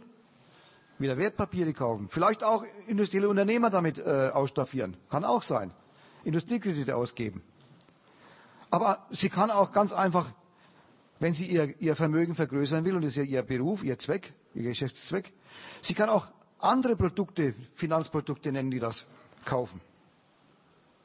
Das ist die Grundtechnik, dass sie sich wechselseitig solche Papiere verkaufen. Sie sind zugleich, nein, nacheinander, Emittent und Investor. Beim, wenn, sie nach, wenn, Sie Investor waren, brauchen Sie Geld, damit Sie investieren können, also sind Sie wieder Emittent. Haben Sie Geld, können Sie wieder investieren. Und so gibt es einen Zirkel, ein Zirkel des Vertrauens, der darin besteht, Vertrauen sage ich jetzt mal, dass das Zahlungsversprechen der anderen Bank oder des anderen ähm, des Geschäftspartners glaubwürdig ist. Ich glaube daran, deswegen setze ich es in Kraft, indem ich es abkaufe. Und dann kann der selber suchen, ob er versuchen, ob er seine Zettel loskriegt. Und dadurch, dass die Vermögen der Banken, und vor allem die Vermögen der Banken heißt immer wachsende Quellen, Geldquellen, dass die immer größer werden, macht sie auch fähig dazu, neu zu emittieren. Weil das, der, der, Glaube des Publikums oder der Konkurrenten an die Fähigkeit, der Zahlungs, die Zahlungsversprechen einzulösen, wächst mit der Masse der bei der Bank vorhandenen wachsenden Zahlungsversprechen anderer bei ihr. Das ist ein Zirkel, in der Tat. Das ist ein Zirkel des Vertrauens, der darauf beruht, dass alle daran glauben, dass die Märkte zunehmen, dass die, dass die, dass die äh, Papiere in der Zukunft bedient werden. Und deswegen steigen sie ein und emittieren. Genau genommen muss man sagen, es ist kein Zirkel, der auf der gleichen Ebene verbleibt. Es ist ein Zirkel, der ein immer größeres Volumen an Geld attrahiert, anzieht. Wie anzieht? Na, durch Kreditverhältnisse natürlich. Die Banken schaffen ja selber Geld, schöpfen ja Geld. Und dadurch kann man, insofern kann man sagen, es ist eine Spirale des Vertrauens. Solange alle daran glauben, ringsum, dass jeder emittierte Zettel oder die meisten emittierten Zettel liquide sein werden, in dem Sinne, sie werden in der Zukunft bedient, werden sie gekauft und zur Grundlage gemacht für neue Geschäfte. Ja. Ja, meine Frage ist, ähm, wodurch macht eine Bank mehr Profit durch das, ähm, dass der Schuldner in Schuld bleibt oder dass der Schuldner auch als Alternative frühzeitig seine Schuld hat? Schuldner, da sind wir jetzt wieder bei Spekulation 1 und Spekulation 2. Also da, wo Schuldner ist, da ist der industrielle Kapitalist, ist derjenige, der den Kredit bekommt, der schuldet der Bank die Rückzahlung des Betrags und macht in der Zwischenzeit erfolgreiche Produktion. Und da ist die Bank dann interessiert, dass der es macht. Aber sie ist auch interessiert daran, dass er vor allem, und das ist ihr Hauptinteresse, dass er es bedient. Und wenn das heißt, das ist, das ist zehn Jahre lang fest, dann hat sie natürlich Interesse, dass die, dass die zehn Jahre dann erfüllt werden. Ein vorzeitiger Ausstieg, wenn die Frage in die Frage in die Richtung geht, ist für die Bank nicht von Vorteil. Es sei denn, sie findet dann, weil der, der Markt wächst und die Gelegenheiten, Zinsen zu erhöhen, steigen, sie findet gleich für den ausgelösten Kredit einen neuen. Ansonsten würde ich mal sagen, die Bank besteht auf dem Kredit. Sie ist interessiert daran. War das die Frage? Ja. Es gibt einen anderen Fall natürlich. Bei den Konsumentenkrediten kann es manchmal anders sein. Wenn sie hört, dass die, dass die Arbeitslosigkeit steigt, dann weiß ich, es gibt immer mehr Arbeiter, die demnächst zahlungsunfähig werden. Dann werden die Risiken schlechter. Dann kann es sein, dass die Banken froh sind, wenn jemand seinen Kredit vorzeitig ablöst. Aber normalerweise ist, die, ist gerade in diesem Schuldverhältnis, da ist ja das Geschäft der Bank besteht darin, dass der ausge, vereinbarte äh, Zeitraum, dass der tatsächlich ausgefüllt wird. Denn da, das ist die Wahrheit des Spruches, Zeit ist Geld.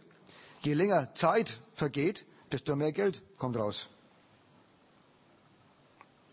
Da waren zwei weitere Meldungen da hinten. Dann die Frage von vorhin beantwortet. Wenn ich eine Anleihe ausgebe und dann eben 7 oder 5 Cent Zinsen spreche, muss dann dort ein realer Wert stecken, der diese, diese Zinsen gibt. Weil ich kann doch nicht einfach nur neue Anleihen ausgeben und damit dann die Zinsen von der ersten, von der ersten Anleihe irgendwie finanzieren.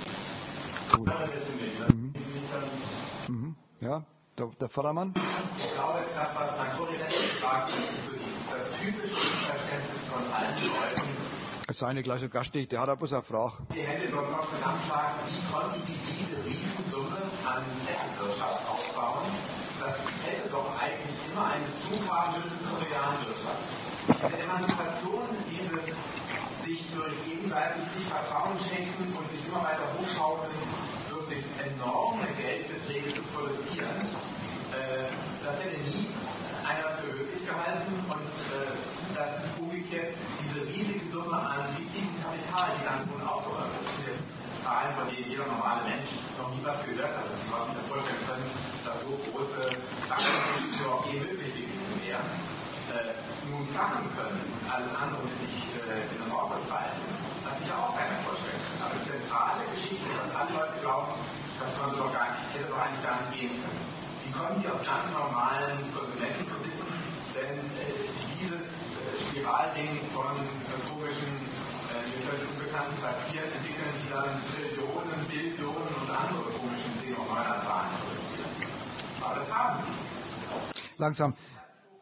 Äh, einen Punkt haben wir noch nicht behandelt, nämlich wie es man aus Konsumentenkredite solche Kunststücke macht, von denen du jetzt gerade redest. Der Beitrag war auch keine Antwort auf die Frage deines Hintermanns. Du hast mehr darüber geredet, dass die, der gemeine Mann sich wundert, wie solche Sachen zusammenkommen. Ich habe gegen Wundern gar nichts. Im, Im, Englischen heißt Wundern sogar, äh, hat immer die, gleiche die, die Nebenbedeutung oder Hauptbedeutung von sich was fragen. Wenn man sich wundert und fragt, woher kommt das, ist Wundern hervorragend. Bloß wenn Wundern darin im, im Erstaunen verharren bleibt, dann ist es schlecht. Also, man soll mal den Leuten vorwerfen, dass sie sich wundern, sondern dass sie sich bloß wundern. Worüber wundern? Dass die es tatsächlich fertigbringen, diese Vermehrung so gründlich abzutrennen von der industriellen Vermehrung, von der Vermehrung durch Arbeit, dass zum Schluss in der Tat das Volumen Finanzkap des Finanzkapitals, dieser abgetrennten Sphäre, ein Mehrfaches von dem ist, was in der Industrie unterwegs und verdient wird. Die Gewinne in diesem Banksektor werden auch überhaupt nicht dadurch erzielt, dass die Ausbeutung immer mehr effektiviert wird und immer größere Teile des Lohns verwandelt werden in, Unter, in, in Unternehmergewinn und dann zur Bank wandern und dann bei den Spekulanten landen. Spekulanten Nummer drei. Alle sind sie Spekulanten. Sondern, ich habe vorhin gesprochen vom Zirkel. Die Verwertung dieser Papiere stammt rein aus der Neuemission von Papieren. Das ist tatsächlich ein Zirkel, da entsteht kein neuer Wert in dem Sinn Wert durch Arbeit, an der die teilhaben, sondern die generieren Werte, die nur dadurch entstehen, dass sie bezahlt werden. Vorhin war mal, durch Handeln werden die Papiere was wert. Handel im Sinn durch Verkaufen. Genau das ist es. Wenn die Menschen, die Geld übrig haben, und es sind erstmal die Banken und institutionellen Anleger, wenn die daran glauben, dass solche Papiere Wert haben, also bedient werden, dann kaufen sie sie auch.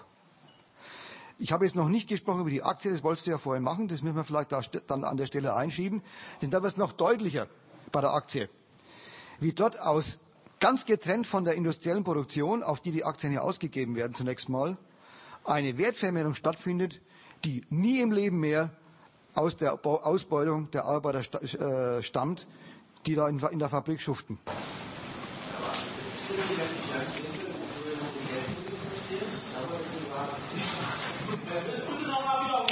Ob es, kann man es, ja.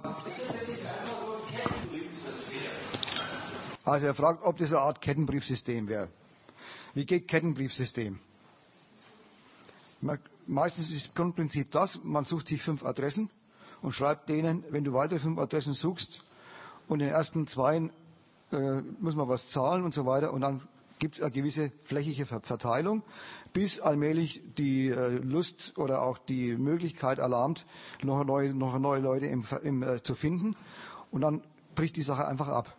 Weil nämlich die Männer, die Schreiber oder die, die, die Briefschreiber, die, die weiter vorn sind, deren Gewinn kommt dadurch zustande, dass weiter hinten immer mehr geworben werden, die die Vordermänner auszahlen.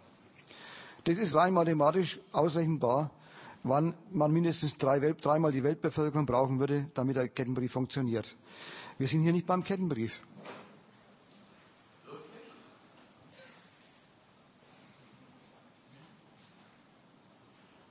Da muss man nicht Leute, Leute Briefe schreiben und dann scheidet man auch allmählich aus. Man bleibt, man bleibt, solange die Sache funktioniert, sogar immer drin.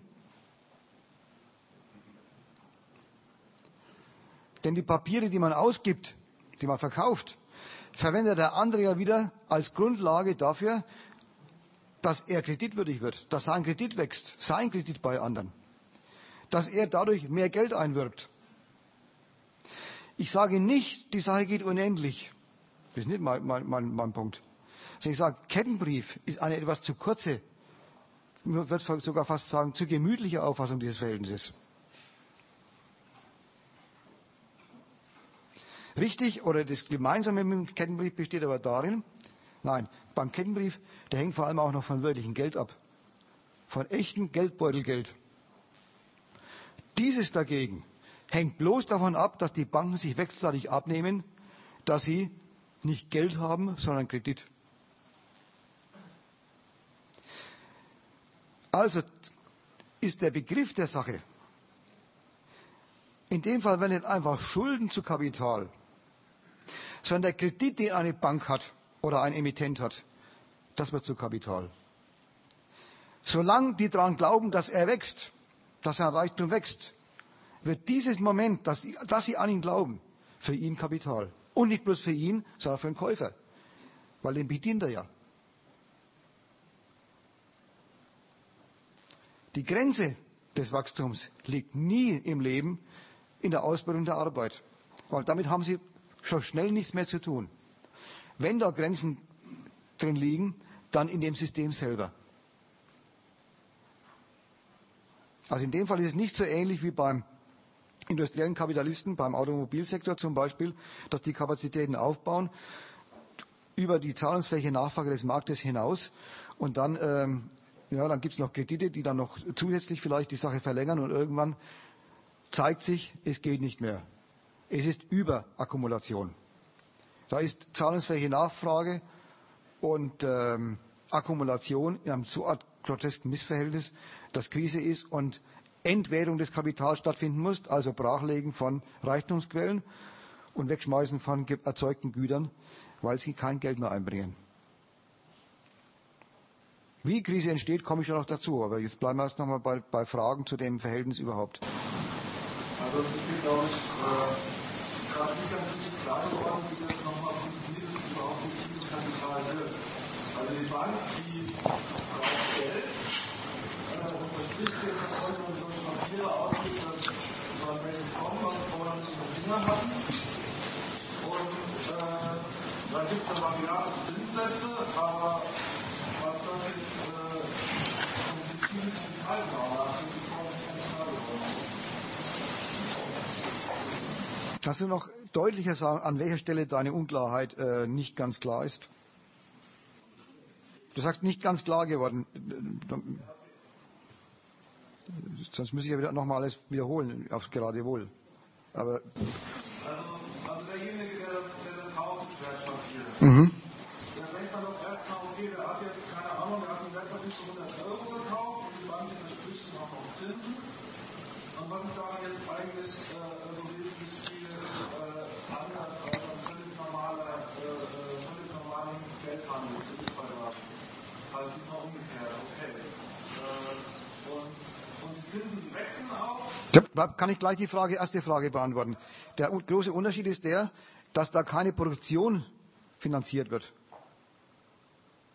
Und aus den, aus den Überschüssen, die die Produktion äh, abwirft, Zins bezahlt wird. Sondern es ist ein Verhältnis, was ganz getrennt davon existiert. Zins wird bezahlt dann und kann bezahlt werden dann oder Zahlungsversprechen kann eingelöst werden, wenn die Bank im Verlauf dieser Geschäfte der Emission und Investition liquide bleibt. Solange sie liquide ist, solange sie zahlen kann, funktioniert das. Sie wird bloß immer dann, wenn Zahlungsverpflichtung entsteht, zahlen können. Das ist das oberste Prinzip und es, man kann so fast sagen, das ist der, der, der Casus Knaxus, an dem sich entscheidet, ob dieses, diese Spirale des Vertrauens weitergeht. Wenn da an irgendwelchen Stellen Zahlungsunfähigkeit oder Zahlungsverzögerung entsteht, die nicht mehr überbrückt werden kann durch Zwischenkredite, dann ist da der Keim des, des Abwärts, des Rückwärts. Dann werden, dann werden Titel fragwürdig, dann werden Emittenten fragwürdig, verlieren ihre Emissionsfähigkeit, werden damit zahlungsunfähig und dann geht es natürlich zurück. Ja, da hinten.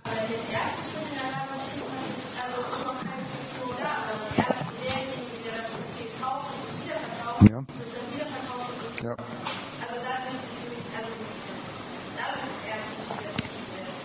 Genau. Durchs Verkaufen entsteht der fiktive Wert. Und solange er das kann, und das kann er so lange, wie er zahlungsfähig ist, solange ihm die Zahlungsfähigkeit geglaubt wird, entsteht dadurch die Kohle, die er braucht, um wieder zu, zu investieren. Ja? Das heißt,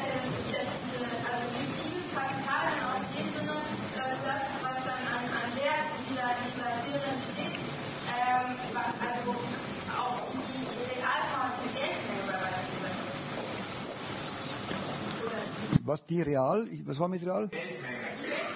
Ach so, die Geldmenge. Ja, jetzt hast du was angesprochen, Geldmenge. Äh, die, die, ähm,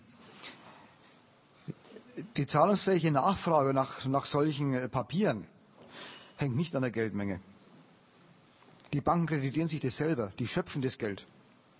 Das, die Geschichte mit der Geldmenge stammt aus einem ganz anderen Verhältnis her, nämlich der Staat, der der Garant dieses, äh, auch dieses äh, Bereichs der Wirtschaft ist, der hat was gegen Inflation.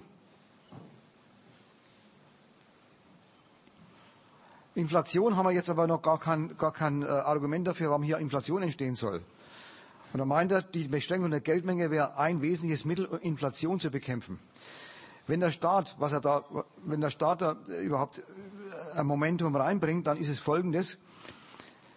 Die Banken, die ja jederzeit zahlungsfähig sein müssen, die haben das Recht und zum Teil sogar die Pflicht, beim Staat Konten zu unterhalten, bei der Nationalbank, Zentralbank Konten zu unterhalten. Über die, Kon über die Konten können Sie dann, ich habe vorhin gesagt, wenn eine Bank mal gerade nicht zahlungsfähig ist, Dann kann die Bank über das Konto bei der Nationalbank Zahlungsfähigkeit herstellen in gewissem Umfang, soweit der Staat ihr das zubilligt. Eine Technik hat er vorhin erwähnt in der Krise, nämlich dass die, der Staat dann manchmal sogar Schrottpapiere reinnimmt, um die Bank zu befreien von diesen Schrottpapieren und wieder mit Liquidität auszustatten. Aber ganz normal, ohne, ohne Krise, ganz, ein ganz alltägliches Geschäft. Jeden Tag brauchen Banken für die Spitzenausgleiche, ne, die haben doch dauernd Geschäfte miteinander. Da gibt es bei jeder Bank Zahlungseingänge, Zahlungsausgänge. Viele Kunden sind bei der gleichen Bank, dort bleibt es im Haus. Aber die Kunden, die außerhalb des Hauses sind, da waren ja Zahlungen, gehen Zahlungen raus und kommen Zahlungen rein. Und bezahlt werden bloß die, die, die, die Summen, die saldiert werden. Entweder ein Plus oder ein Minus. Wenn dann am Abrechnungstag eine Bank ein Minus hat, dann hängt es von ihrem Kredit ab, ob sie dann finanziert wird, also ob sie einen Kredit bekommt, manchmal sogar über Nacht. Es gibt einen ganzen Markt für Overnight-Kredits, für Übernachtkredite. Ob sie dann finanziert wird oder ob sie in Ruch kommt, sie sei zahlungsunfähig oder zumindest hat Klemme. Eine Möglichkeit, es gibt zwei, Möglichkeiten. Entweder sie macht einen Vertrag mit der Bank, der sie was zu saldieren hat und die Bank leiht ihr das. Das ist dann ein Interbankenkredit. Oder aber sie geht zur, zur Zentralbank und zapft dort ihr Zentralbankkonto ab und gleicht aus. So kommt der Staat rein. Aber Geldmenge unterstellt, dass, die, dass, die, äh, dass Inflation ist und die verkehrte Theorie. Ich weiß nicht, ihr habt doch, glaube ich, es gab äh, letzte Woche eine, einen Vortrag über bürgerliche Ökonomie und sowas. Da müsste, könnte es vorgekommen sein, wer dort war. Wie Inflation entsteht, das hat was zu tun mit der Staatsverschuldung. Von der reden wir jetzt gar nicht. Die Banken schöpfen da Kredit freihändig, das ist ihr, ihr, ihr Recht. Ja, und die Fähigkeit, ja, ja, einen Moment. Und das, was der, eine, ein wesentliches Datum für die Spekulation, nämlich der Durchschnittszins, der hat jetzt mal wieder, wieder was zu tun mit der Intervention des Staates über, die, über den Leitzins. Also der Zins, den die Banken zahlen müssen, wenn sie beim Staat Geld aufnehmen wollen. So kommt der Staat hier vor, aber nicht als Geldmengensteuerer. Das nützt gar nichts. Wenn die Banken den Eindruck haben, diese Papiere haben Wachstumspotenzial. Da brauchen sie kein Geld dafür. Das kreditieren sie. Ja.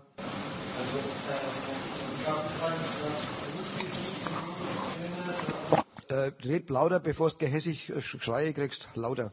Äh, meine Frage ist, ähm, das Kapital ist nicht fiktiv in dem Sinne, dass du prinzipiell einsetzbar wäre. Also, also theoretisch ähm,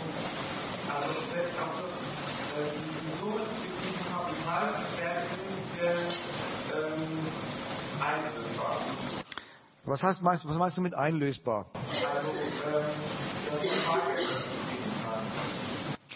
Naja, bei den Papieren, die Papiere werden vom Emittenten eingelöst, in Anführungszeichen, also das, äh, was drauf steht auf dem, auf dem Papier, die 100 Euro, am Tag der, ähm, des Verfalls werden die bezahlt. In der Zwischenzeit hat der Emittent mit der Einlösung nichts zu schaffen. Denn er sagt, er zahlt erst in fünf Jahren. Aber ich kann in der Zwischenzeit als Inhaber des Papiers für mich den Kapitalwert einlösen, der gerade am Markt damit erzielbar ist. Das war die Sache vorhin mit dem fiktiven Kapitalwert. Wenn 100 draufsteht und der Kurs des Papiers steht bei 110, dann habe ich Glück gehabt und habe 10 Euro mehr eingestrichen, mehr 10 Euro, 10 Euro mehr eingelöst. Steht da drunter, habe ich 10 Euro weniger eingelöst. Also der Witz an den Papieren ist, sie sind wie ein Stück Kapital, eben kein Sparbuch, was eine Zweierbeziehung ist zwischen Bank und Sparer, sondern es ist ein Stück Kapital wie ein Auto, wie ein ähm, jedes beliebige handelbare Gut. Bloß der, die spezielle Eigenschaft des Guts ist, seine Eigenschaft, und auf die es ankommt, ist, es vermehrt sich, es vergrößert sich. Und dieses sich vergrößern kann ich verkaufen, jederzeit. Aber wie gesagt, nie an den Emittenten. Es sei denn, der Emittent nimmt sie zurück. Das gibt es manchmal, dass sie vorzeitig einlösen wollen. Aber normalerweise an irgendwelche anderen, die statt meiner die Papiere haben wollen. Das die so Also Vergabe, die Firmenkredite oder Private Community, also im Sinne von äh, 1 und 2, also dass die Sparweite weitergeht. Mhm. Das ist, das ist ein Bestandteil der Kreditwürdigkeit der Bank.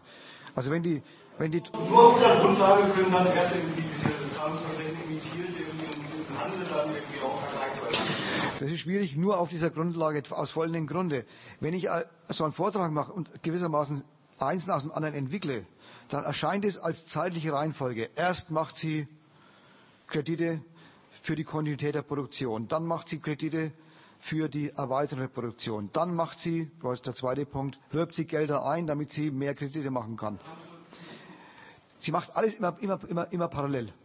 Sie macht Einwerben von, von äh, Sparguthaben, sie macht Girokonten, sie macht Industriefinanzierungen, sie macht Privatfinanzierungen, also Kon Konsumentenkredite und sie macht Finanzspekulation. Immer alles parallel.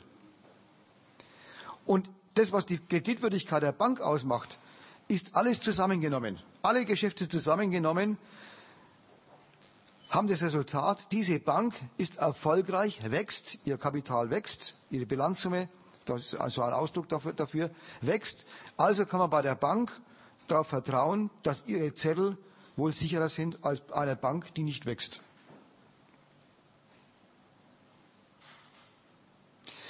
Wir machen mal ein Beispiel. Wenn die Deutsche Bank ist eine Hausbank von, von, von Daimler. Wenn Daimler in die Krise kommt und der Aufsichtsratsvorsitzende von Daimler ist der deutsche Bankchef und die größten Kredite, die beim Daimler unterwegs sind, stammen von der Deutschen Bank und alle Aktien, die die äh, Daimler emittieren, laufen immer über die Deutsche Bank Emissionsabteilung, dann ist natürlich der Kredit der Deutschen Bank angeknackst. Wie groß? Das hängt ab vom Verhältnis dieses Fakt, Faktums und Faktors zu allem anderen.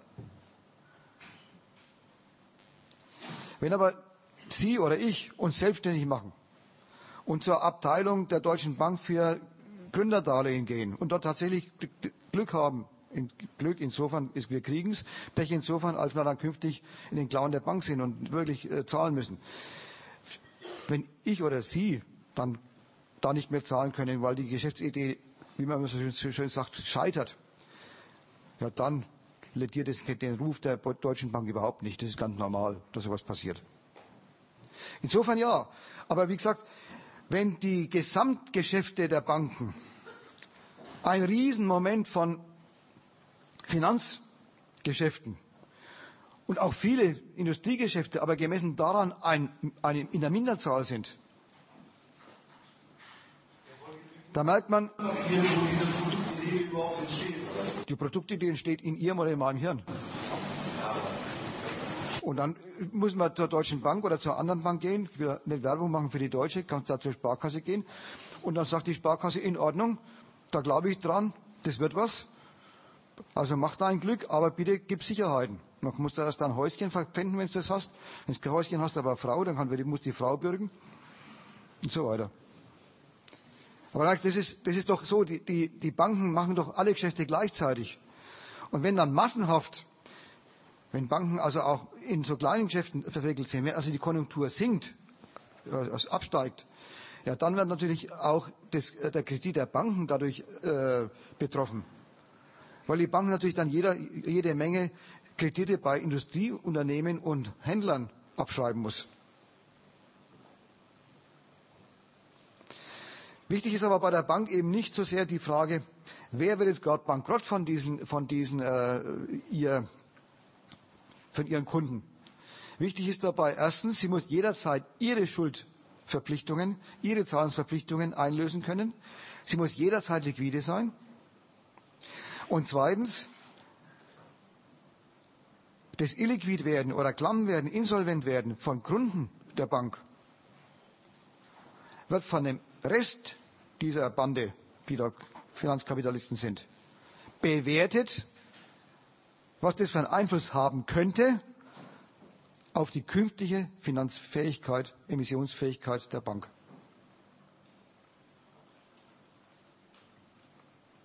Es gibt sogar Technik der, der, der Banken und der Industrieunternehmen, die auch in der Weise Finanzunternehmen sind. Die ist interessant, weil sie nämlich, man denkt doch jetzt eigentlich, ein Bankunternehmen, was merkt, dass es irgendwelche Schwierigkeiten hat oder Schwierigkeiten im Anzug sind, das muss man möglichst lang verschweigen. Denn wenn man es bekannt gibt, kriegen die Kunden kalte Füße und ziehen ihr Gelder ab und so weiter. Es gibt die interessante Institution oder Tätigkeit der Gewinnwarnung. Das sagt der Bank nicht, ich bin pleite, sondern sie sagt, meine Erwartung, 25% äh, Rendite zu haben, zu kriegen, wird sich leider nicht erfüllen. Bei mir kommen bloß 15 raus. Warum macht die Bank das? Oder meinetwegen auch große Industrieunternehmen machen sowas auch. Dann nimmt sie die Reaktion der Spekulantengemeinde vorweg. Was sagen die, wenn ich in einem Jahr, dann wenn was fällig ist, zugeben muss und übrigens der Gewinn, den ich versprochen habe, mir versprochen habe und in der letzten Pressekonferenz, Bilanzpressekonferenz auch hinausposaunt habe, ist leider nicht da. Oder mache ich so, ich sage, der Gewinn schrumpft und das gebe ich jetzt schon ehrlich zu. Ihr seht also, bei mir gibt es keine Leichen im Keller. Ich bin so offen, dass ich die, nicht Leiche, aber doch zumindest äh, schwerkranke Abteilung offenbare. Und dann hängt ganz vom Urteil der Bank, der, der anderen Banken ab oder der anderen Spekulanten ab, wie sie das, die, die Nachricht nehmen. Es gab Fälle, in denen dann die Bankaktien gleich geblieben sind. Es gab Fälle, dass sie nach der Gewinnwarnung sogar gestiegen sind. Und es gab Fälle, wo sie gefallen sind. Da merkt man, da gibt es keine Gesetzmäßigkeit in dem Sinn, weil da jetzt Tausende von Anlegern oder von Abteilungen von Banken, die die Anlageabteilungen managen, überlegen, was heißt das? Und die einen machen die Entscheidung, die anderen jene Entscheidung. Und was am Markt dann an der Börse insgesamt rauskommt, gibt dann eine Gesamttendenz. Und damit sind wir bei der Börse und vielleicht noch ein paar Worte über die, über die Aktie. Wenn ansonsten alles soweit mal zumindest vorläufig klar ist. Ich, ich, bin, mir, ich bin, mir, sicher, dass äh, dieses, dieser Stoff, da möchte man vielleicht auch noch mal was drüber nachlesen oder vielleicht noch Nachfragen haben. Die erste Nachfrage ist schon möglich am Freitag. Also falls es jetzt soweit klar ist, aber man geht heim und stellt fest, Moment, was hat er da erzählt? Ich habe nicht mehr auf die Reihe. Am nächsten Freitag ist wo der Termin?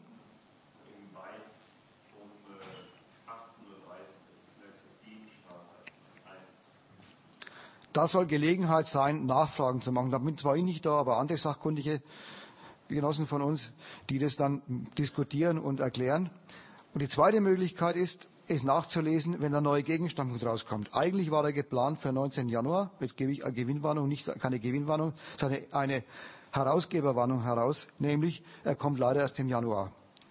Weil uns diese Finanzkrise ein wenig über den Kopf gewachsen ist beim, beim Schreiben. Nicht in dem Sinne, dass das Geld ausgegangen ist, sondern der Stoff, den wir erklären müssen, der nimmt dermaßen sprunghaft zu, dass wir diesmal mit dem Reaktionsschluss nicht fertig geworden sind. Also brauchen wir noch die Weihnachtsferien bis in Januar.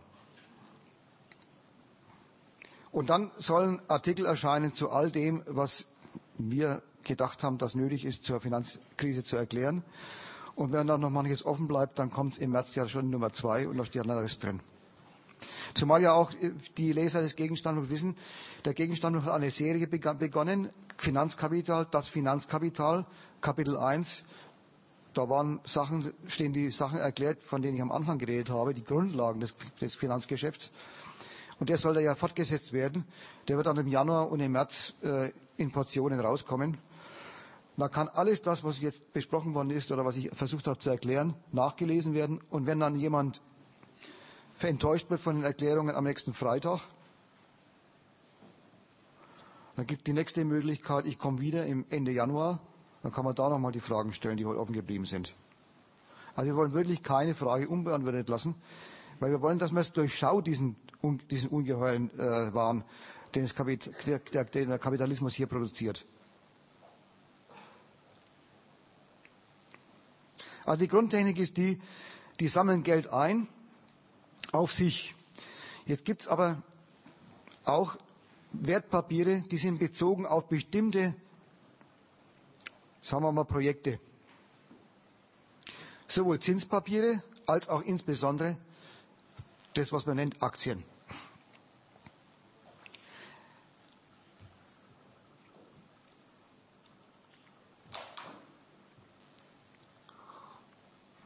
Dann muss ich mich entscheiden, was ich erst mache. Erst die spezifischen Zinspapiere, wie zum Beispiel die, die dann Hypothekenkreditkrise hervorgerufen haben. Das sind ja Zinspapiere, die basieren auf einem bestimmten oder Ausgangspunkt, Namen Ausgangspunkt von Hypothekenzahlungen, Hypothekenkrediten an in dem Fall amerikanische Eigenheimbesitzer. Und die zweite Sache wäre die Geschichte mit den Industrieaktien oder auch Bankaktien. Alle Unternehmen, die kapitalistisch produzieren, können sich als Aktiengesellschaft äh, firmieren. Ich mache besser vielleicht, weil der Reihenfolge nach ansteht, erstmal kurz diese Hypothekenkreditgeschichte und dann die Aktien. Bei den Hypothekenkrediten ist die Sache so. Im Prinzip sind es auch Papiere, die ähm, Zahlungsversprechen sind. Und zwar das, was dann zum Schluss verkauft worden ist, was jetzt in den, ähm, in den Kellern der Banken liegen. Die verschiedenen Landesbanken sind als erste ruchbar geworden. Jetzt stellt sich raus, alle Banken haben den Schrott. Das sind ja nicht die Kredite oder verbrieften Kredite von den Leuten, die in Amerika ein Haus gekauft haben oder ein Grundstück und das finanziert bekommen haben von der Bank, sondern es sind Käufer, besser gesagt Investoren, also Käufer von Papieren, die irgendwo in der siebten bis achtzehnten Stufe davon abgeleitet sind. Die haben als Ausgangspunkt die, die äh, Finanzierung von Grundstücken. Aber die werden nicht bezahlt durch die Grundstückserlöse äh, oder die werden nicht bezahlt durch die Erlöse aus den, aus den bezahlten Hypothekenkrediten, sondern das sind Verhältnisse, die erst später entstanden sind. Auf die gleiche Weise, die, wo jetzt die Rede war, eine Bank gibt Aktien, äh, gibt äh, Papiere aus, Wertpapiere aus auf sich. Und es geht folgendermaßen. Ausgangspunkt ist ein Hypothekenkredit. An Leute, die ein Haus bauen und kein Geld dafür haben. In Amerika ist es üblich oder ist es möglich, dass man einen Kredit für ein Haus bekommt ohne Eigenkapital. Das wird voll vorfinanziert. Jetzt sind die amerikanischen Arbeiter im Prinzip ja auch nicht reicher als die Deutschen bei denen die Banken als Sicherheit zumindest mal äh, äh, sehen wollen, dass der in der Lage war, so ein grundkleines Anfangskapital abzuzweigen. Denn das, was dann an Kredit draufkommt, ist ja viel mehr. Also als Sicherheit ist das ja nehmen Sie nicht. Die Sicherheit ist dann das Grundstück. In Amerika ist es üblich, also wie gesagt, die, äh, den Kredit zu geben. Und worauf wird er vergeben, der Kredit? Wie der Name schon sagt, Hypothekenkredit. Er hängt ab und wird besichert durch das Objekt, was da kreditiert wird, nämlich das Grundstück.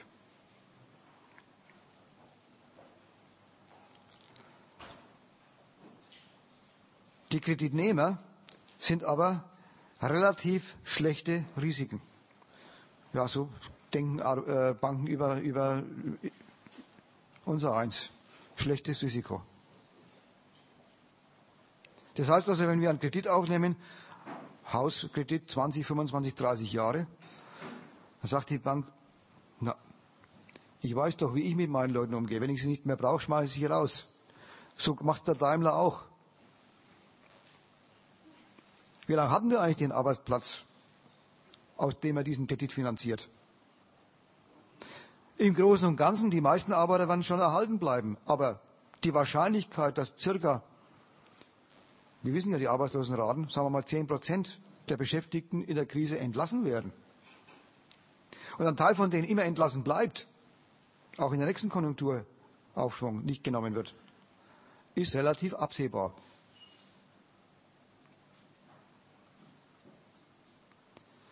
Woraufhin wird der Kredit, gegeben? Die Banken sagen, solange die Konjunktur läuft, in Amerika auch noch Einwanderer in großem Maßstab, gibt es vermutlich die, nächsten, die nächste Dekade, zehn Jahre oder so, längere Zeit, große Nachfrage nach Eigenheimen. Das hat was damit zu tun, dass in Amerika der Staat scharf drauf ist, dass die Leute Eigentümer werden. Zwar nicht an Fabriken, in denen sollen sie ja arbeiten, aber an Häusern. Deswegen gibt es dort eben spezielle Gesetze, in denen der Staat garantiert, dass im Grunde jeder Ami ein kleiner Kapitalist werden kann, ein kleiner Eigentümer werden kann und sei es auch bloß das eigene Häuschen.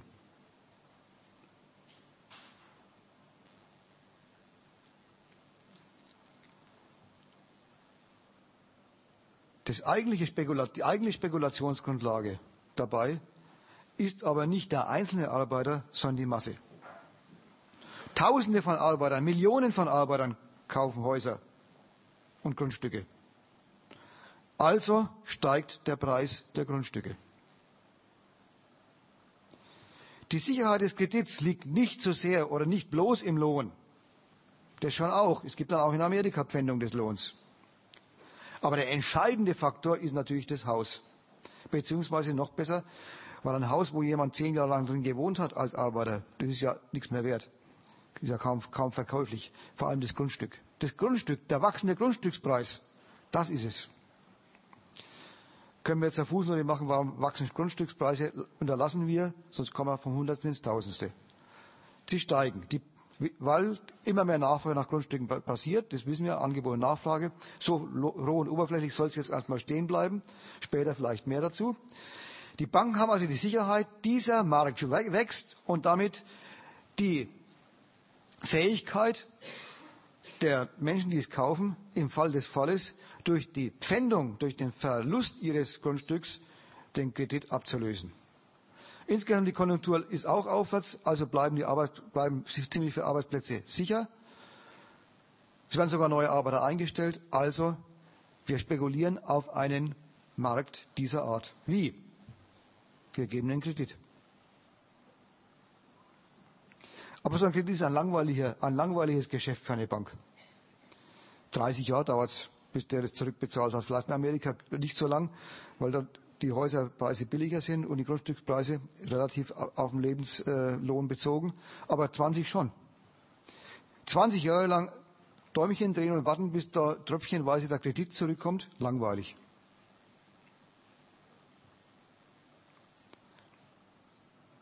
Aber wir haben doch schon gesehen bei dem, was jetzt erklärt worden war, die Banken behandeln jede Quelle von, da kommt immer was rein.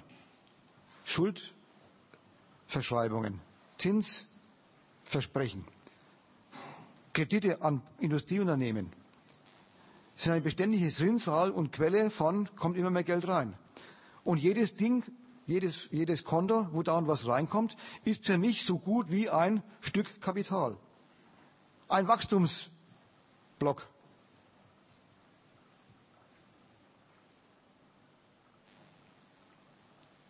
Ich mache diese Wachstumsblöckchen, Bröckelchen, nämlich diese verschiedenen Kredit, Hypothekenkreditverhältnisse, die mache ich zu Geld.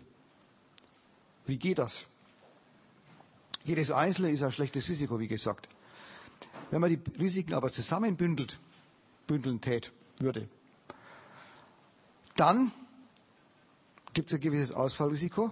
Und jetzt ist die Kunst der Banken oder der Fachleute für dieses Verbriefen von Krediten und die Weiterverarbeitung der verbrieften Kredite besteht darin, aus diesen schlechten Risiken gute zu machen. Also, jeder einzelne Kreditvertrag ist ein schlechtes Risiko. Wenn die Bank aber eine Gesellschaft gründet, deren Aufgabe darin besteht, diese kleinen Finanzquellen erstmal für sich zu verbriefen. Jedes einzelne ist Brief heißt, verbriefen heißt da, Sie betrachtet diesen, diesen äh, laufenden Kredit als ein Stück Kapital, da wird, das wird bedient und es wird jetzt nach dem äh, Dreisatz, der vorhin bei den Zahlungsversprechen die Rede war, nämlich Vergleich mit Durchschnittszins, Bonität etc. etc., wird kapitalisiert. Es wird hochgerechnet auf ein Kapital. Wie hoch muss das Kapital sein, was ich, was ich bereit wäre einzusetzen für diesen Kredit? Für einen einzelnen Kredit erstmal, wie gesagt, relativ wenig, weil nämlich schlechte Bonität. Diese Zweckgesellschaft oder auf Englisch Special Purpose Vehicle, also ein, ein Vehikel mit besonderem Zweck. Der besondere Zweck besteht darin, kunstvoll diese Briefe so zusammenzupacken, zu Paketen zu packen, dass ein Paket zum Beispiel steht für, das, für den Ausfall. Der wird dann mit hohen, mit äh, relativ niedrigen Zins äh, verkauft, weil für einen hohen Ausfall von, äh, von, von dass dort vielleicht das dahinterstehende die Zahlungsfähigkeit zu, zu, klein wird, bin ich natürlich nicht, nicht bereit, äh, was Großartiges zu machen, aber auch sehr kurzfristig. Sie sind Geld, Geldmarktprodukte. Geldmarkt heißt Kurzläufer weil es Leute nicht bloß bei der Sparguthaben sind, aber auch nicht auf lange, auf lange Wertpapiere setzen, sondern auf kurze Sachen. Und für das wäre es ein Angebot und die stehen für den Ausfall. Dafür sind die anderen Papiere. Alle Ausfälle werden immer von denen finanziert. Die anderen Papiere, die zusammengepackt werden, sind damit relativ risikoarm. Sie steigen auf in der Qualität des, äh, der Bonität, nicht deswegen, weil die Leute bessere Bonität haben, die dahinter stehen, sondern weil die, der Prozentsatz der Ausfälle abgetrennt worden ist. So waren aus schlechten Risiken bessere Risiken. Und die werden entweder weiterverkauft in eine nächste Firma, die sie dann mischt mit anderen Risiken, also die gleiche nochmal macht, Pakete packt. Oder aber, und das ist das Zweite, diese Emissionsgesellschaft, entweder die Zweckgesellschaft selber oder die nächste, verkauft gar nicht die Kredite oder die Derivate der Kredite, abgeleiteten Kredite, sondern sie verkauft was, was, was wir vorhin schon gehabt haben, Zahlungsversprechen auf sich. Die verhalten sich jetzt als, letztlich kommt es vom Kredit, vom, vom Hypothekenkredit her. Sie verhalten sich noch einmal so, wie alle Banken immer, sich immer verhalten, nämlich wir haben lauter Wertquellen, also gebe ich Zahlungsversprechen aus. Und das muss jetzt so, so organisiert werden, die Zahlungsversprechen, dass immer wenn die Zahlungsversprechen fällig werden, mit verschiedenen Fristigkeiten, neue Interessenten entstehen, die in deren, in deren äh, Lücken springen. Sie haben vorhin gesagt vom äh, vom Kettenbrief, das hat so etwas Kettenbriefmäßiges, Pyramidenmäßiges. Weil nämlich die, das, das Geschäft dieser Vermarktungsorganisation in Sachen Hypothekenkreditderivate ihre Liquidität darin hat, ihre Flüssigkeit darin hat, dass sie dauernd neben den bedienten Krediten, wenn die überhaupt noch bei ihr ankommen, wenn die vorher schon waren, aus der Tatsache, dass Papiere fällig werden, wieder neue Papiere auflegen kann. dann verkauft die schlechten Risiken. Die erste Naja, die, das sind welche, die eben nur ganz kurzfristig was anlegen wollen und wissen, da ist das Risiko hoch. Aber ich habe ich vorhin gesagt, niedriger Zins, hoher Zins. Ne? Je, je, höher der, je höher das Risiko, desto höher ist der Zins. Da ist die Spekulation drauf, der Zins ist hoch. Wenn, die, wenn das Ding ausfällt, ist natürlich der Verlust groß. Aber wenn ein Teil doch gut geht, macht es ja nichts, wenn ein paar Teil meiner Papiere äh, notleiden werden, ein paar, paar Engagements. Also ich habe gesagt, vorher glaube ich niedrig, hoch natürlich. Je, je, je schlechter das Risiko, die machen es ja genau umgekehrt. Nicht ritterlich, wie, wie, wie man sein soll, den, den Schwachen helfen, sondern Banken sehen es genau andersrum. Diejenigen, die am schwächsten sind, die müssen die höchsten Zinsen bezahlen. Und diejenigen, die am meisten Zinsen zahlen können, brauchen kaum Zinsen bezahlen.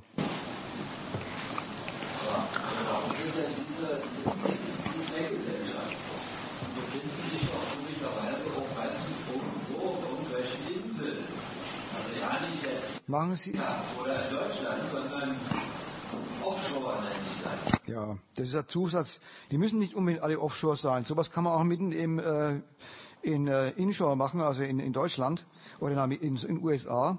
Die Offshore-Geschichten laufen darüber, das ist jetzt wieder ein, Sonder, äh, Spezialfall. Erstens, weil Leute Steuer sparen wollen. Dann sind sie steuerpflichtig, hoffen sie jedenfalls bloß in Kaimaninseln. Da der, machen dann die, die, deutschen und die amerikanischen Steuerbehörden aber dann gleich wieder geltend, ähm, du bist steuerpflichtig als deutscher Staatsbürger, auch für ausländische Einkünfte. Aber weil in Kaimaninseln, deswegen unbekannt, deswegen verborgen, deswegen nicht zinspflichtig, steuerpflichtig. Das geht hauptsächlich darüber. Zum Teil auch, es gibt bestimmte Beschränkungen.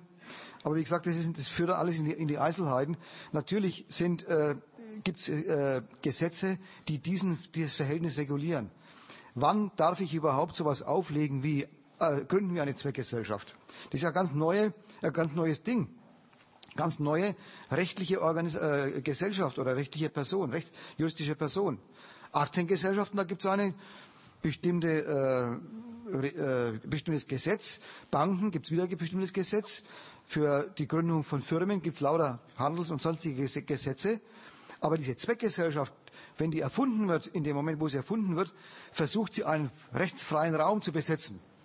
Bloß die rechtsfreien Räume bleiben nicht lange rechtsfrei, weil nämlich der Staat feststellt, einerseits, das ist eine wunderbare Finanzquelle, also besteuerbar, also da kommt Geld ins Land auch, der, das Land, der, der, das Territorium ist, wird ein Finanzzentrum drüber, aber andererseits, ich will nicht, dass auf meinem Territorium solche Größen entstehen, die dann sich verspekuliert haben und mit einem Schlag Milliarden in Sand gesetzt haben. Also will ich sie auch ein bisschen beaufsichtigen. Und da haben die Staaten, haben verschiedene Staaten unterschiedlich scharfe Gesetze, setzen auch auf, unterschiedlich, auf unterschiedliche ähm, Geschäftszweige. Die Kaimaninseln zum Beispiel. Wie viele Autos kann man dort produzieren auf dem winzigen Inselchen? Wahrscheinlich gar kein einziges. Aber Computer kann man dort lässig aufstellen. Und in den Computern kann man all das machen, verbuchen, von dem jetzt die Rede war. Also wenn die natürlich die Gesetze relativ lax machen, während Staaten, in denen neben solchen Sachen auch noch andere Geschäfts Geschäftszweige passieren, passieren, die haben Angst davor, oder was Angst, die wollen zumindest das Risiko in Grenzen halten, dass große Finanzjongleure baden gehen und damit ihr Standort, ihr Standort als Finanzinvestitionen in Verruf gerät. Daher kommt sowas. Offshore, Inshore. Onshore ist, glaube ich, Onshore.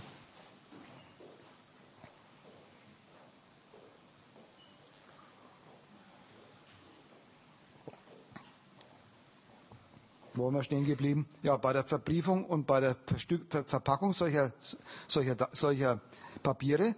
Und in den nächsten Stufen, wo also Banken oder andere Zweckgesellschaften solche Papiere verarbeiten mit anderen, dann mischen sie sie auch mit anderen Kategorien. Das sind ja nicht bloß noch nicht nur Derivate von Hypothekenkrediten. Das können auch Derivate von was anderem noch zusätzlich beigemischt werden. Und dieses nennt man dann, weil sie nämlich nur überhaupt verkäuflich sind, wenn man dem Verkäufer erklärt, was da eigentlich alles drin, steckt, und dieses Ding, wo man erklärt, was da drin steckt, nennt man Zertifikat. Das sind dann zertifizierte Papiere. Da versichert der Emittent, was da alles verpackt ist, damit der Investor irgendwie abschätzen kann, was für Risiko drin steckt, damit er dann das Risiko, was er da glaubt drin zu entdecken, vergleicht mit anderen Risiken und sagt, wird genommen oder lieber Finger weg. Oder wird bloß zum Teil genommen und, und so weiter und so fort. Weil aber die Behauptungen der Banken da natürlich, die wollen das Zeug ja verkaufen, durchaus auch Misstrauen erwecken, hat die Branche auch gleich wieder neue geschäftstüchtige Leute haben entdeckt, wenn wo Vertrauen verlangt wird, wird Misstrauen erzeugt. Also muss man Vertrauen zum Geschäftsartikel machen. Ich mache eine Ratingagentur auf. Ich bewerte Zertifikate von Verkäufern von Wertpapieren und stifte Sicherheit bei denen, die berechtigten Grund haben zu misstrauen. So ist es passiert. Die Versicherung Beispiel. Ja, lang, langsam Derivate, das war was die, diese Seite. So, das war klar. Die, diese, diese Standard Pur und so weiter, diese, diese Ratingagenturen haben ihren Ursprung, die Geschäftsidee des zu machen, haben ihren Ursprung in dem durch die Vertrauenseinwerbung notwendigerweise gestiftete Misstrauen. Das ist eben nicht bloß einfach Vertrauen im Sinne von Psychologie, obwohl, obwohl VWL-Professoren immer sagen, 50 bis 70 Prozent des Marktes seien Psychologie. Nein, das ist Psychologie mit dem Inhalt Geld verdienen wollen. Also die funktioniert auch bloß, wenn das Vertrauen erweckt wird, es wird sich lohnen. Die zweite Seite ist, die, die er gerade äh, angesprochen hat, ist, äh, es gibt, wenn man auf was setzt, was wächst, weil der andere versprochen hat, es wird wachsen, natürlich auch immer die Frage, wächst es wirklich? Und wenn ich alles auf diese setze und das funktioniert nicht, dann stehe ich blöd da. Dann bin ich in großen Vermögensbestandteilen auf Null gesetzt. Deswegen soll man erstens streuen, aber ich mache kein, wirklich keine Anlageberatung. Das machen die. Das Streuen, wenn wir nämlich jetzt gleich sehen, das Streuen streut nämlich gar nicht wirklich die Risiken in dem Sinn um, dass dann die Risiken überall ganz klein sind, sondern jetzt bei diesen Papieren haben wir ja den Fall, da sind die Risiken ja gestreut worden bei den Hypokreditpapieren, also bei den Subprime. Da sind sie ja verteilt worden in den ganzen verschiedenen Paketen, Zertifikaten. Überall stecken Teile von den Papieren drin. Wenn die, der, wenn die äh, Ursprungspapiere in Verruf kommen, dann wird auch die Frage gestellt, bei den Derivaten, was ist denn mit denen? Sind die wirklich sicher? Wie viel Prozent steckt da jetzt drin von diesem notleidenden Zeug? Und weil sich zum Schluss niemand, niemand genau weiß, nicht bloß die Sachen sind unsicher, sondern die Beimischungen sind Bankanleihen anderer Art oder andere Papiere als Zahlungsversprechen. Ja, wenn die, wenn die Beimischungen, die es sicherer machen sollten, nämlich die Banken haben Papiere begeben, wenn die Banken große Teile von Hypozeug in, im Keller haben, dann ist ja die Sicherheit, die die Bank stiften sollte durch die Beimischung, weg. Deren Kapital besteht ja auch zumindest zum Teil aus diesen möglicherweise unsicheren Papieren. Sodass dann das, die Risikostreuung gar keine Risikostreuung in dem Sinne ist, es wird vermindert, sondern mehr den, den, den, wenn man schon ein Bild nehmen will, das einer Massenepidemie annimmt. Jeder hat den Virus in sich oder könnte ihn haben.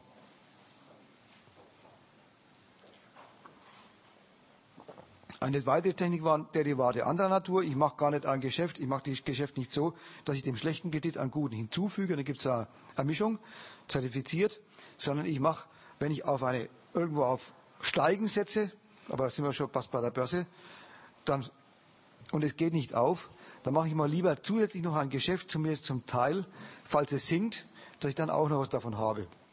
Also ich mache ein Gegengeschäft.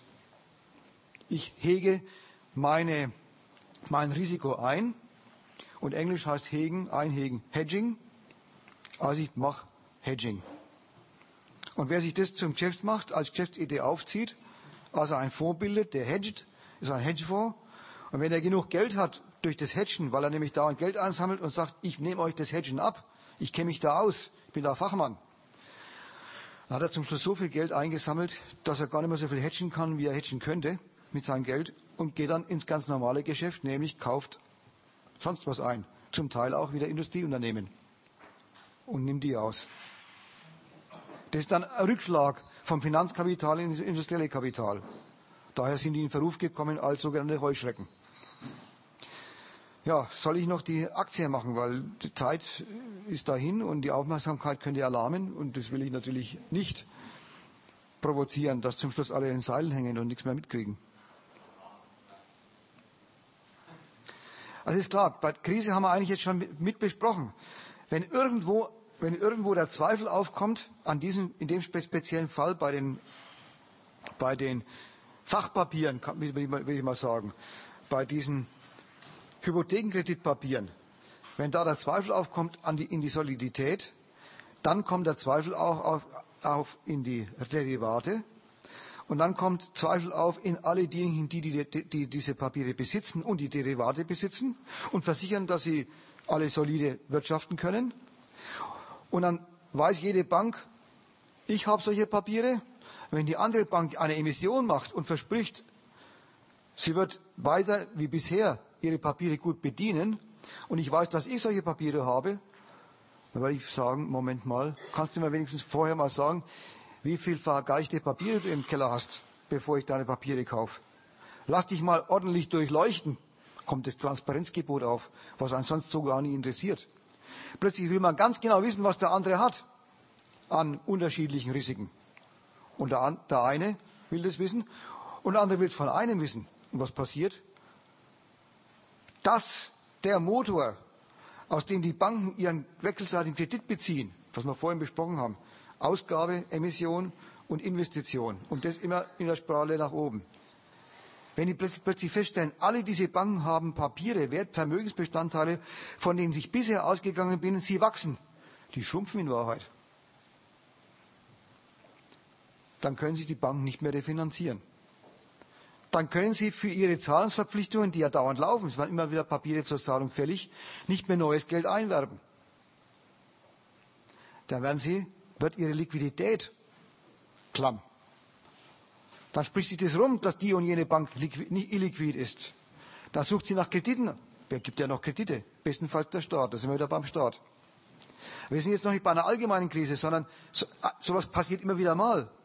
Bloß bei Banken, und jetzt sind wir doch wieder, doch wieder beim Staat, bei den Banken ist der Staat sehr schnell auf der Matte. Und er ist sehr schnell dabei. Banken dürfen nicht einfach in sich zusammenkrachen. In der besten Konjunktur nicht. Warum? Weil über die Banken läuft alles. Alle alles, was in der Konjunktur läuft, an Wachstum, von Löhnen bis zu den Profiten und Investitionskrediten der Unternehmer. Sogar sein eigenes Geld, was er aufnimmt in der, in der Gesellschaft, läuft alles über die Banken. Er selber ist doch einer der größten Abgraser von Geld. Und wenn eine Bank in Verruf gerät und wenn alle Banken über diese Kreditoperationen, von denen die Rede war, dauernd ineinander verschlungen sind, Konkurrenten beim anderen äh, Kunden sind und umgekehrt, dann ist bei Banken, beim Bankenkrach auch in einer einzigen Bank immer die Alarmsignal, ein Alarmsignal. Da muss der Staat von seinem Interesse an einem funktionierenden Bankensystem sofort eingreifen. Normalerweise, wenn es eine Bank ist, dann wird er halt vielleicht eine Fusion befördern oder die Banken machen es unter sich aus. Aber es liegt auf der Hand, wenn die Banken sich wechselseitig grundsätzlich gründlich misstrauen und sich dieses Refinanzierungsinstrument der Emission nicht mehr abnehmen, dann sind wir eigentlich beim nächsten Vortrag. Nämlich dann muss der, Bank, dann muss der Staat schauen, dass die Banken nicht kollabieren. Denn sonst ist der Kapitalismus am Ende. Gut, das wäre jetzt, dann hätten wir mal zumindest den Abschluss, damit klar ist, da ist der, der Strich zum nächsten Mal, zum Ende, Ende Januar. Jetzt könnte man noch kurz über die Aktien reden. Will das jemand? Wollt ihr das noch? Machen wir es noch? Ja, gut. Wenn nicht, müssen jemand ganz laut schreien oder sich ganz heimlich davon stehlen. Bei den Aktien. Aktien könnte man ja denken, Aktien sind sowas wie Anteilsscheine bei einer Firma. Beim Daimler zum Beispiel oder BASF. Ganz riesig große Firmen mit Milliarden Umsätzen, auch mit unglaublich großem Kapital, was als Eigenkapital gilt, und unglaublich, unglaublichen Mengen von Krediten, die in der Firma in die Firma gesteckt worden sind und die bedient werden von den Erträgnissen der Firma. Das ist Ausbeutung. Ganz klassische Ausbeutung. Arbeiter bekommen weniger bezahlt, als sie an Wert erarbeiten. Und daraus werden all diejenigen finanziert, bezahlt, die die Sache vorfinanziert haben. Erstmal die Bank, dann zweitens die Eigentümer, wenn sie Privateigentümer sind, als äh, wollen ja selber auch was verdienen. Da ist noch von Aktie oder sowas gar nicht die Rede. Bei BASF und Daimler wissen wir aber, dass Aktien sind. Und was ist eine Aktie? Wie gesagt, scheinbar ein Anteilsschein. Aber nicht wie bei der GmbH, da tun sich fünf zusammen und äh, machen einen Vertrag.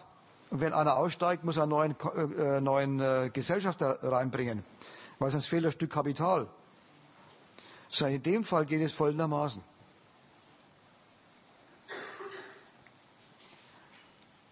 Die Entstehung ist Firmen haben sich früher mal, oder Kapitalisten haben sich früher mal schon lang her entdeckt, dass für bestimmte Investitionsvorhaben das Kapital eines einzelnen Kapitalisten gar nicht ausreicht. Das war damals die Eisenbahngründerzeit. Diese Tonnen von Stahl aufzukaufen und zu verlegen und so weiter, das packt ein einzelner Kapitalist gar nicht. Da haben die Kapitalisten sich zusammengetan und gesagt, wir schmeißen zusammen und machen eine Aktiengesellschaft, nicht eine Gesellschaft, wo bloß GmbH-Beteiligte äh, sind, sondern jeder, auch derjenige, der sich für, eigentlich für Eisenbahn Bau gar nicht groß interessiert, der nichts zu tun haben will mit der Frage, was muss man, muss man da alles machen, der aber Geld übrig hat, der kann da einsteigen. Insofern ist es eigentlich genommen, wenn man mal dann die Aktiengesellschaft gegründet hat, vom Standpunkt dieser, dieser juristischen Person, zuströmendes Kapital von Leuten, die mit dem, was da passiert, nicht unbedingt was zu tun haben müssen. Ja, mehr noch. Die Mehrheit derer, die Aktien kaufen, haben mit diesem Geschäft speziell gar nichts zu tun. Sie haben eigentlich bloß ein Interesse. Sie wollen von Erträgnissen dieses Geschäfts was abhaben.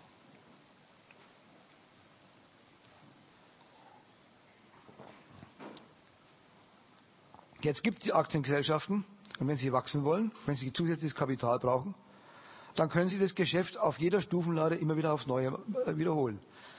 Sie geben solche Scheine aus, da gibt es Käufer dafür, dann haben Sie das Geld. Und jetzt ist ganz wichtig, die haben das Geld und haben mit dem, was die Käufer, mit dem Zettel, wo Aktie draufsteht, was, sie damit, was die damit machen, nichts mehr zu schaffen. Der einzige Kontakt zwischen den beiden war der Verkauf der Aktie.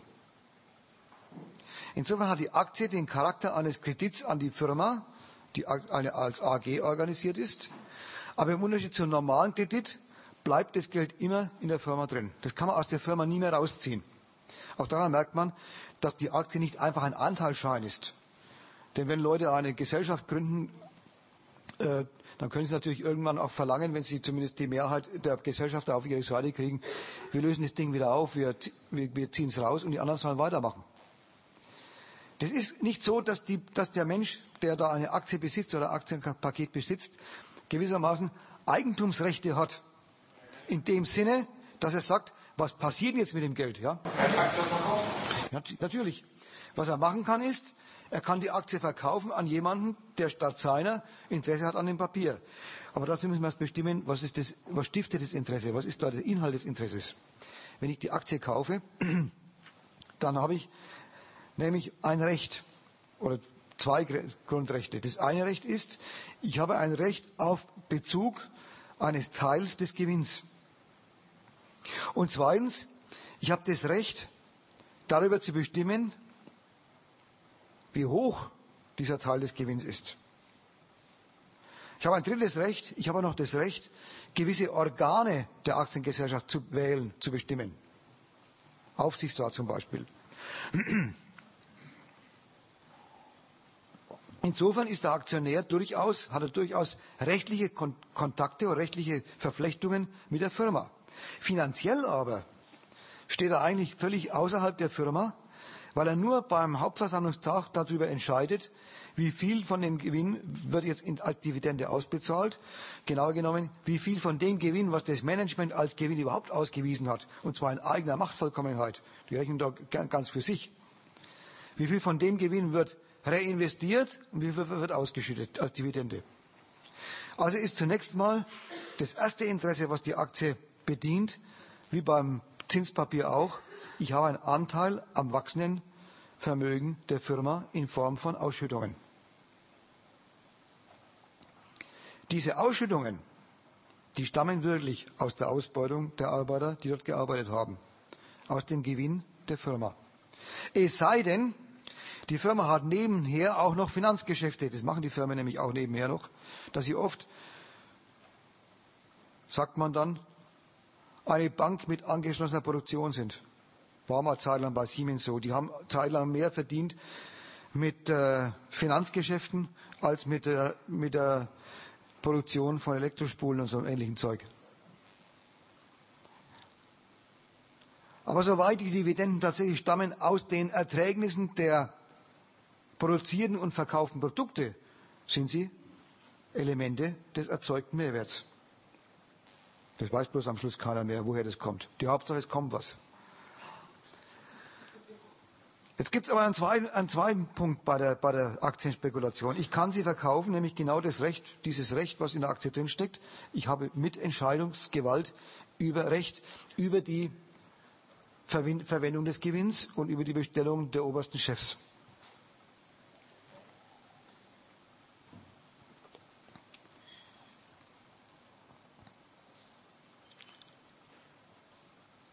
Wenn die Firma in der Konkurrenz ersichtlich oder voraussichtlich besser dasteht als eine andere Firma,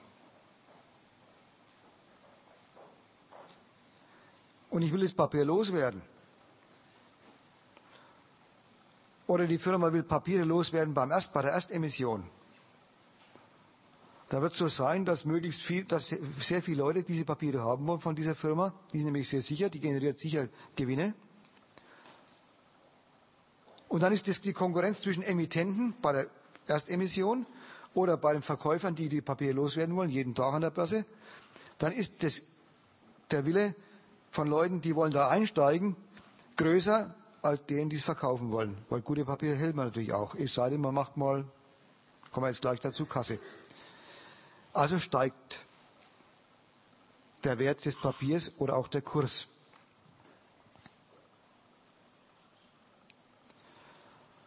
Jetzt kann ich mich, weil ich weiß, dass die Kurse steigen aufgrund dieser Bewegung, gewissermaßen methodisch dazu stellen.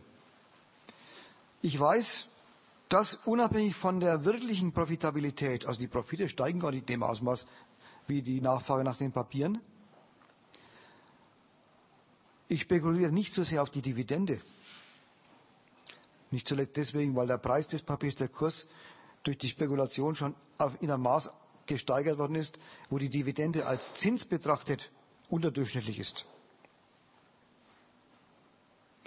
Aber ich weiß, dass die Papiere steigen, weil es Leute die Papiere haben wollen. Und deswegen spekuliere, spekuliere ich auf steigende Kurse. Ich steige ein, weil ich erwarte, dass der Preis des Papiers in einem Jahr oder in einem Tag oder in einem Monat höher ist als heute. Alle Varianten gibt es. Und um meinen Gewinn zu realisieren, und das ist die einzige Möglichkeit, meinen Gewinn zu realisieren, ist, das Papier zu verkaufen. Denn solange ich das Papier bloß in meinem Portfolio habe oder, oder im Depot, ich rede jetzt wirklich eigentlich nicht von klein, wieder Kleinanlagebesitzern äh, wie unser eins, die sich mal verleiten lassen, Aktien zu kaufen, sondern von denen, die es geschäftsmäßig machen. Der Gewinn, den Sie, den Sie in Ihrem Buch drin stehen, haben, den wollen Sie auch mal immer wieder mal realisieren. Teils, weil Sie flüssig werden wollen, um neue Anlagen zu machen, bessere, andere. Teils, weil Sie, weil Sie Zahlungsverpflichtungen haben, wie Banken zum Beispiel. Da wird auch mal was fällig. Aus welchen Gründen immer, sei es um den Gewinn zu realisieren, sei es um zahlungsfähig zu sein, gibt es dauernd Leute, die solche Papiere loswerden wollen. Und zugleich, solange sie es verkaufen, auch immer wieder Leute, die die Papiere haben wollen.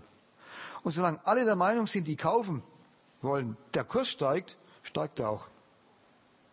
Es ist jetzt, wenn vorhin die Frage war, wie geht es bei diesen Bankpapieren, dass die, dass die überhaupt genommen werden, so eine Spirale nach der anderen. Hier haben wir eine Bewegung, die rein aus sich generiert wird. Der Erfolg der Firma ist so gewissermaßen das Begleitschiff. Aber weder befriedigt dieses Begleitschiff der profitablen Firma die Ansprüche derer, die die Aktien kaufen, weil die kriegen nämlich von der Firma gar nichts mehr, außer der Dividende. Noch steht die Firma in irgendeiner Weise gerade dafür, falls die Kurse fallen, dass sie dann entschädigt werden. Es hat sich völlig getrennt das Eigentum am Kapital der Firma in Form von Aktien von dem fungierenden Kapital, vom fungierenden Eigentum als Fabrik. Vollständige Trennung von Funktion und Eigentum. Die Firma, das Management, macht Strategien, naja klar, die wollen Überschüsse erzielen. Nach Maßstäben und nach Gesichtspunkten, die sie für wichtig befinden. Und wenn Sie auf die Investoren, die als äh, Aktienkäufer in Frage kommen, schielen, dann höchstens so, dass sie sagen, bei der nächsten Aktienemission, also wenn wir aufstocken wollen, kriegen wir umso mehr für die Aktien, je erfolgreicher wir sind in der Gewinnerzielung der Firma. Dann steigern wir den Wert der Aktie durch den Erfolg der Firma, aber nicht der Profit wird in die Aktie gesteckt, sondern die Leute, die die Aktie kaufen wollen, erwarten, dass die Aktie steigt und steigen deswegen zum höheren Preis ein. Und dann steigt die Aktie oder auf Englisch Share Value. Share ist das englische Wort, kommt von Deutsch Share, also das gleiche Grundwort wie, wie Deutsch Schere, Teil, Anteil. Mit Schere macht man Anteile. Share, Value, Wert. Die heutige Vokabel immer Shareholder Value steigen, äh, äh, steigern, ist genau der Punkt, um den es da geht. Es kommt darauf an, die Firma muss, und nicht bloß heute, es war immer schon so, aber das Wort ist halt jetzt erst erfunden worden oder allgemein gebräuchlich geworden. Die Firma muss bei der, weil sie dauernd Bedarf hat nach neuem Kapital für Ausweitungsinvestitionen, muss deswegen, deswegen, weil sie neues Kapital haben will, neues Kapital haben will, immer auch berücksichtigen, dass der Aktienwert steigt. Also tut sie was für den Aktienwert, indem sie den Firmenwert steigen lässt. Der Firmenwert steigt durch gute Profite.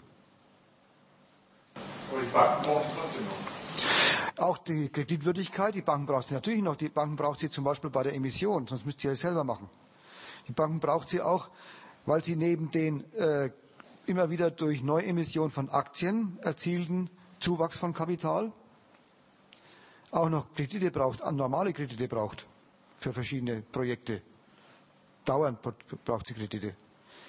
Und auch da, wir wissen ja, dass, die, dass der, der Zinssatz, den eine Firma zahlen muss für einen Kredit, nicht bloß abhängt von der Fristigkeit, wie lang, sondern auch von der Bonität. Also wird insoweit auch die Rentabilität der Firma Indiz für die Bonität. Aber wohlgemerkt nicht linear. Es gibt Fälle bei der Entwicklung von, ähm, von Aktiengesellschaften und Aktienkurs, wo eine hochrentable Firma neue Aktien ausgibt und der Emissionspreis, den sie auf, angesetzt hat, wird massenhaft unterboten. Warum?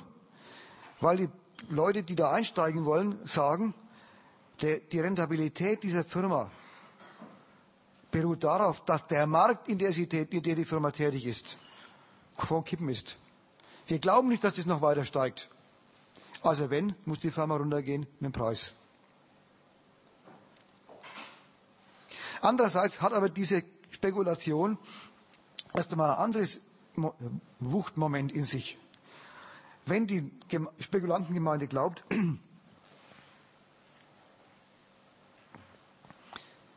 der Wert einer Firma steigt durch ihre erfolgreichen Geschäfte, dann wollen sie alle rein und treiben deswegen den Aktienpreis vor sich her. Jeder, der aussteigt, steigt bloß aus bei höherem Preis und jeder, der einsteigt, denkt, dass auch er bei demnächst einen höheren Preis erzielt. Kurzen Moment.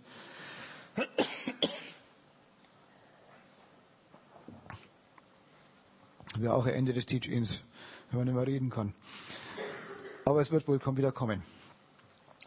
Deswegen steigen, steigern sie sich hoch, bis die Ersten denken, wir glauben nicht mehr daran, dass dieser Aktienkurs weiter steigt. Wir glauben nicht mehr, dass der Markt, der Referenzmarkt, wo die Firma tätig ist, Zukunftsaussichten hat. Also raus.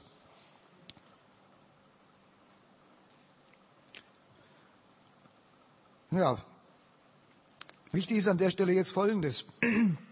Es gibt äh, Leute, die sind stinksauer über die Finanzkrise. Obwohl sie gar, gar keine Aktionäre sind.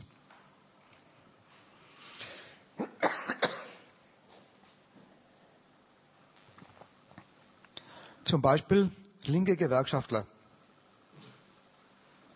Die verteilen zurzeit Flugblätter, da schreiben sie auf, erst habt ihr die Löhne gesenkt. Dann habt ihr Hartz IV gemacht. Also auch die, die Sozialhilfe gesenkt. Das Geld habt ihr euch gespart, in die Finanzspekulation getan, dort verspekuliert und jetzt will das nochmal von uns haben. Ich habe nichts gegen den Zorn der Leute auf, auf, die, auf die Spekulanten, soweit da wirklich Leute tätig sind, von deren Gewinnaussichten alles abhängt, alles abhängig gemacht ist in unserer Gesellschaft. durch die Staatsgewalt. Was heißt leben können, überleben können. Da haben wir wirklich gute Gründe, auf die sauer zu sein. Aber nicht deswegen, weil sie eine Krise erzeugen, sondern weil sie überhaupt bloß Geld hergeben, wenn es sich lohnt. Die aber sagen, diese Arbeiter, die diese Flugblätter machen, die sagen, das Schlimme ist,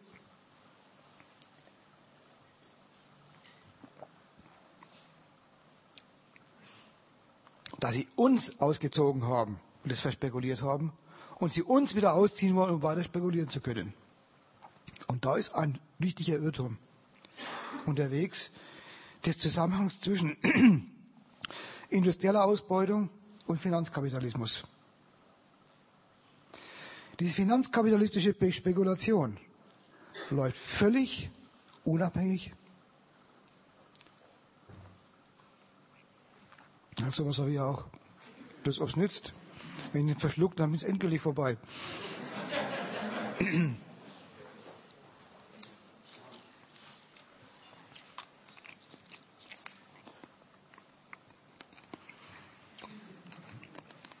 Mal schauen. Ja, wunderbar.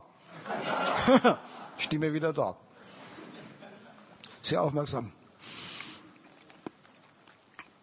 Nein, das ist eine derart selbstständige Spekulation, dass der Vorwurf, der heißt, ihr habt aus unseren Taschen spekuliert, wirklich verkehrt ist. Es wäre ja nicht so schlimm, wenn die Leute sich einfach mal täuschen, aus falschen Gründen sauer sind. Bloß diese Sauerkeit auf die Finanzkapitalisten hat eine Zwillingsschwester. Sie fordern nämlich von den Finanzern, gebt endlich wieder Geld her für Arbeitsplätze. Die sind nämlich bloß sauer auf die Finanzspekulanten, nicht aber auf ihre industriellen Spekulanten namens Arbeitgeber. Und deswegen ist diese Vorstellung so schlecht. Wer sich ärgert über die Ausbeutung, wer sich ärgert darüber, dass er nicht mehr leben kann, weil Krise ist, aber dann seinen Zorn auf die Finanzjongleure konzentriert und seine eigenen Arbeitgeber als Opfer der Finanzspekulation betrachtet, der will die Fortsetzung der Ausbeutung, obwohl er eigentlich bloß leben will. Zumindest kauft er sich ein. Die haben auch meistens schlechte Vormeinungen über, die, über ihre Chefs, dass die immer bloß Geld haben wollen und so weiter. Aber sie sagen, immerhin stiften sie Arbeitsplätze. Immerhin. Was heißt ein Arbeitsplatz? Arbeitsplatz heißt Ausbeutung, heißt Mehrwert erzeugen und den Leuten wegnehmen. Die Armen bleiben drüber. Also so richtig der Vorwurf ist, da gibt's, es gibt Ausbeuter. So falsch ist es, wenn die Ausbeutung nur dort gesehen wird, wo Spekulation in diesem Gemeinsinne vorliegt, nämlich bei den Finanzprodukten. Nein, bei den Finanzprodukten wird kein einziger Arbeiter ausgebeutet. Die Schlimme ist es nur, dass das Bankgewerbe insgesamt den Stoff verwaltet, von dem alle leben, sogar die Arbeiter, wenn sie nicht ausgebeutet werden, sondern bloß sicher Milch kaufen wollen. Das machen sie mit kaputt, das ganze Geld. Ihr Bauguthaben, ihr Ferienkasse,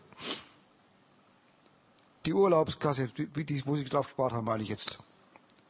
Ja, das zerstören die alles. Aber bitte gründlich nachdenken und nicht den alten, auch politisch Verkehrten Vorwurf wieder aufleben lassen. Nieder mit dem raffenden Kapital, es lebe das Schaffende. Das ist die Quelle des Faschismus bei den Arbeitern. Dass sie sich und ihre, ihre Unternehmer in einem Boot sehen und die Ausbeutung nicht mehr in der Tatsache sehen, dass sie selber immer arm bleiben, sondern darin, dass aus der Firma angeblich vom Finanzkapital dauernd was abgezwackt wird. Wird aber gar nicht. Wird schon. Aber nicht das, was in der Finanzspekulation pleite geht. Das wird dauern, will ich gar nicht bestreiten. Aber das ist gar nicht der Zorn. Der Zorn geht auf die freie Spekulation, die alles in Grund und Boden wirtschaften. Ja, das tun sie. Konsequenz daraus heißt, Kündigung des ersten Verhältnisses, nicht bloß des zweiten. Ja.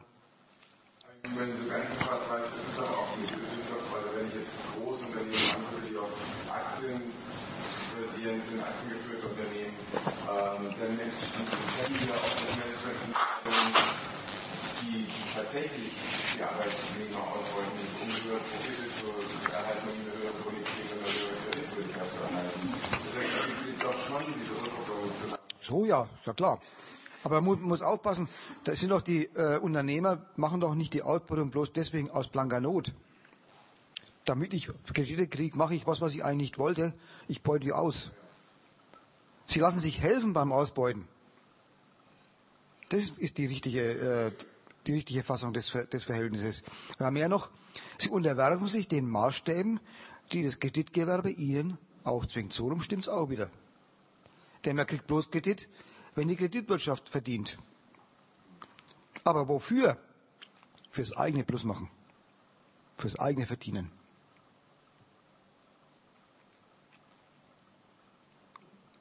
Übrigens kommt auch der Staat bei diesen Gewerkschaftern also weg, weil die ja so unterstellen, äh, der ja beistehen und damit äh, zieht er uns nochmal das Steuergeld auch nochmal was aus der Tasche und in die Mhm. und übersehen dabei, dass der Staat ja gerade das eingesetzt hat, dass er ja gerade will, dass die Geschäfte machen und damit Mhm. das Ganze voranbringen Haben wir da schon drüber geredet, warum der Staat das will? Warum will der Staat eigentlich solche, dieses auf den ersten Blick parasitär erscheinende Geschäft der Aufblähung des Finanzkapitals?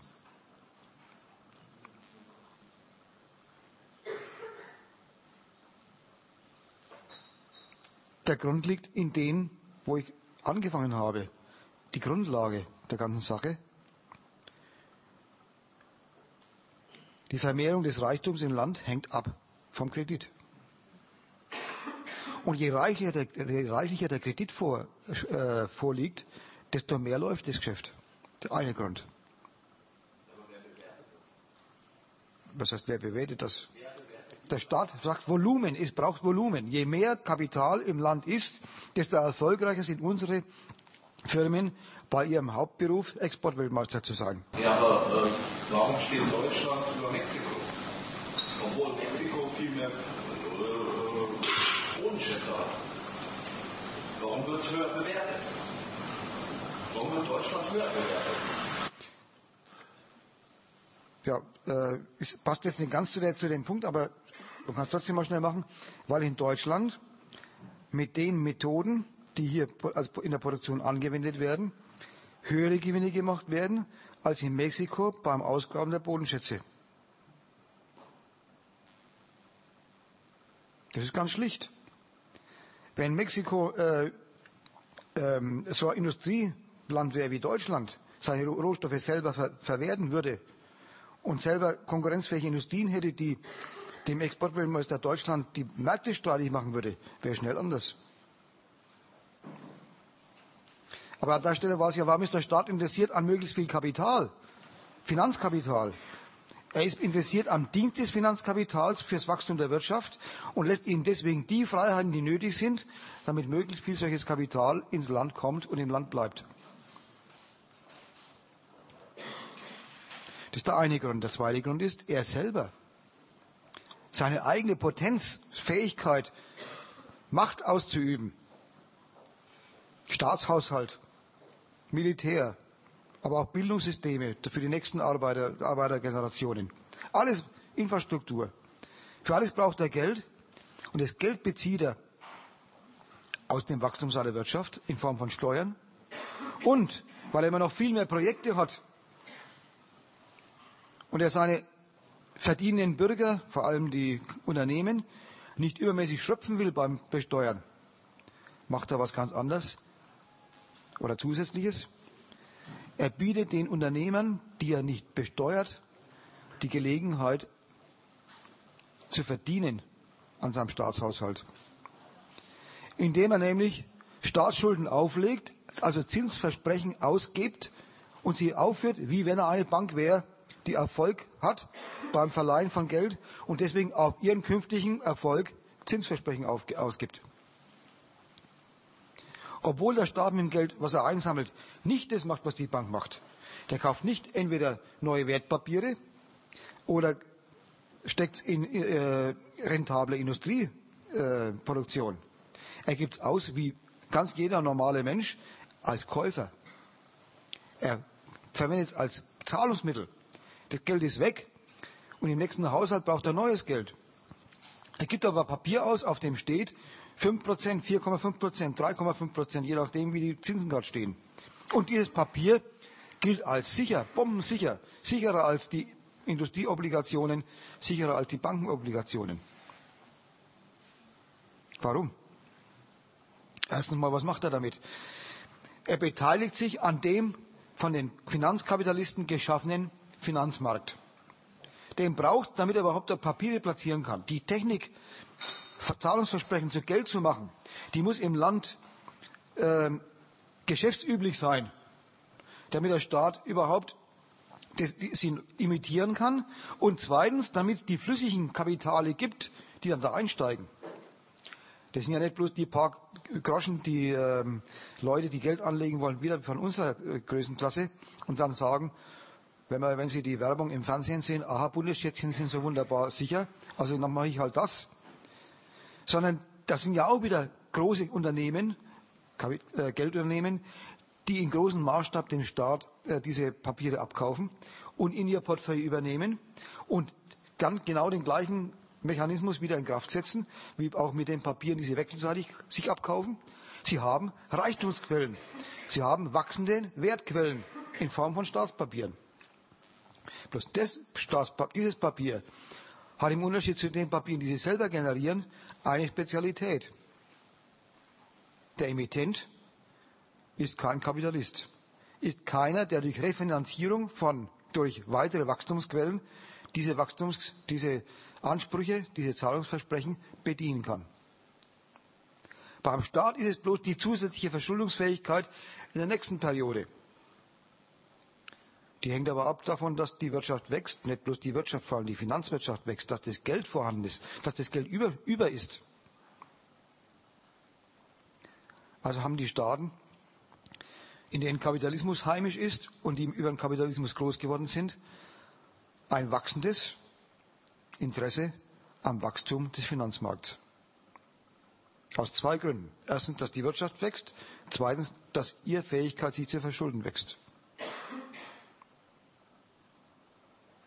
Kein Wunder, dass der Staat dann, wenn diese ganze Budget am Krachen ist, jedes Interesse hat, dafür zu sorgen oder zumindest zu versuchen, dafür zu sorgen, dass der Ruin gestoppt wird.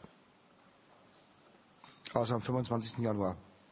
Nicht, dass gestoppt wird, sondern wird es erklärt. Was die Sicherheit der Staatsschuld ist doch das Wirtschaftswachstum. Was? Sicherheit der Staatsschuld ist das Wirtschaftswachstum.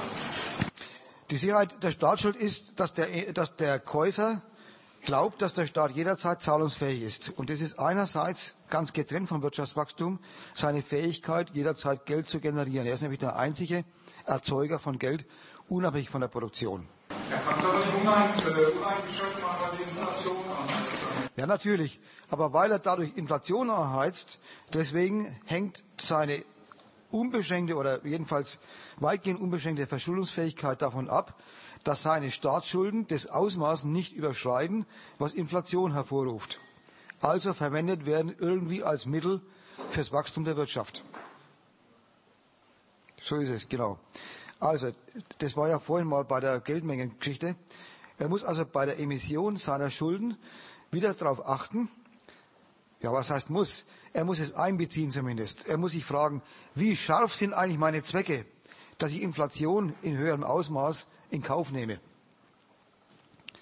Wenn er zum Beispiel wie die USA zurzeit drei oder vier Kriege parallel führt, dann ist die Rücksicht auf die Frage, ob das inflationsfördernd ist und ob das insolid wird, längerfristig weniger ein Argument als ein Staat wie dem unseren, dessen Potenz zurzeit weniger auf seiner militärischen Fähigkeit liegt, äh, beruht, als vielmehr auf der Fähigkeit, in seinem Territorium die exportstärksten Kapitalisten zu beherbergen.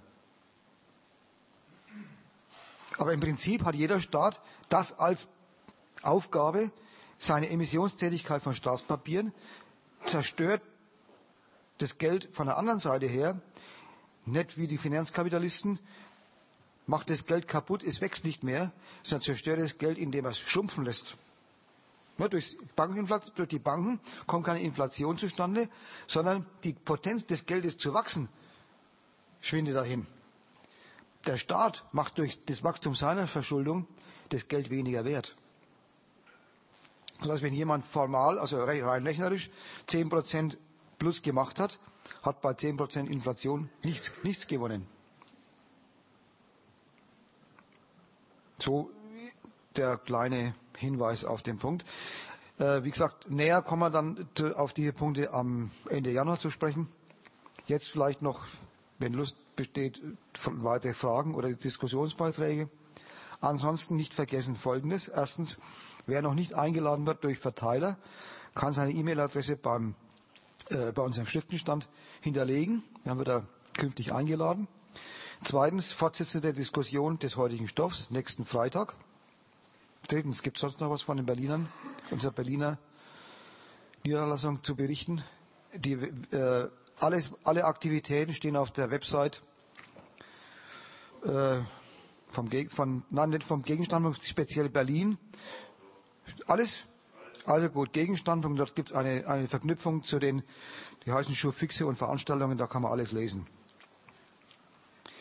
Außerdem werden die Veranstaltungen dann auch aufgenommen und kann, können abgeholt werden. Jetzt muss man, glaube ich, dann doch die Website sagen. Die heißt kk-gruppe.net.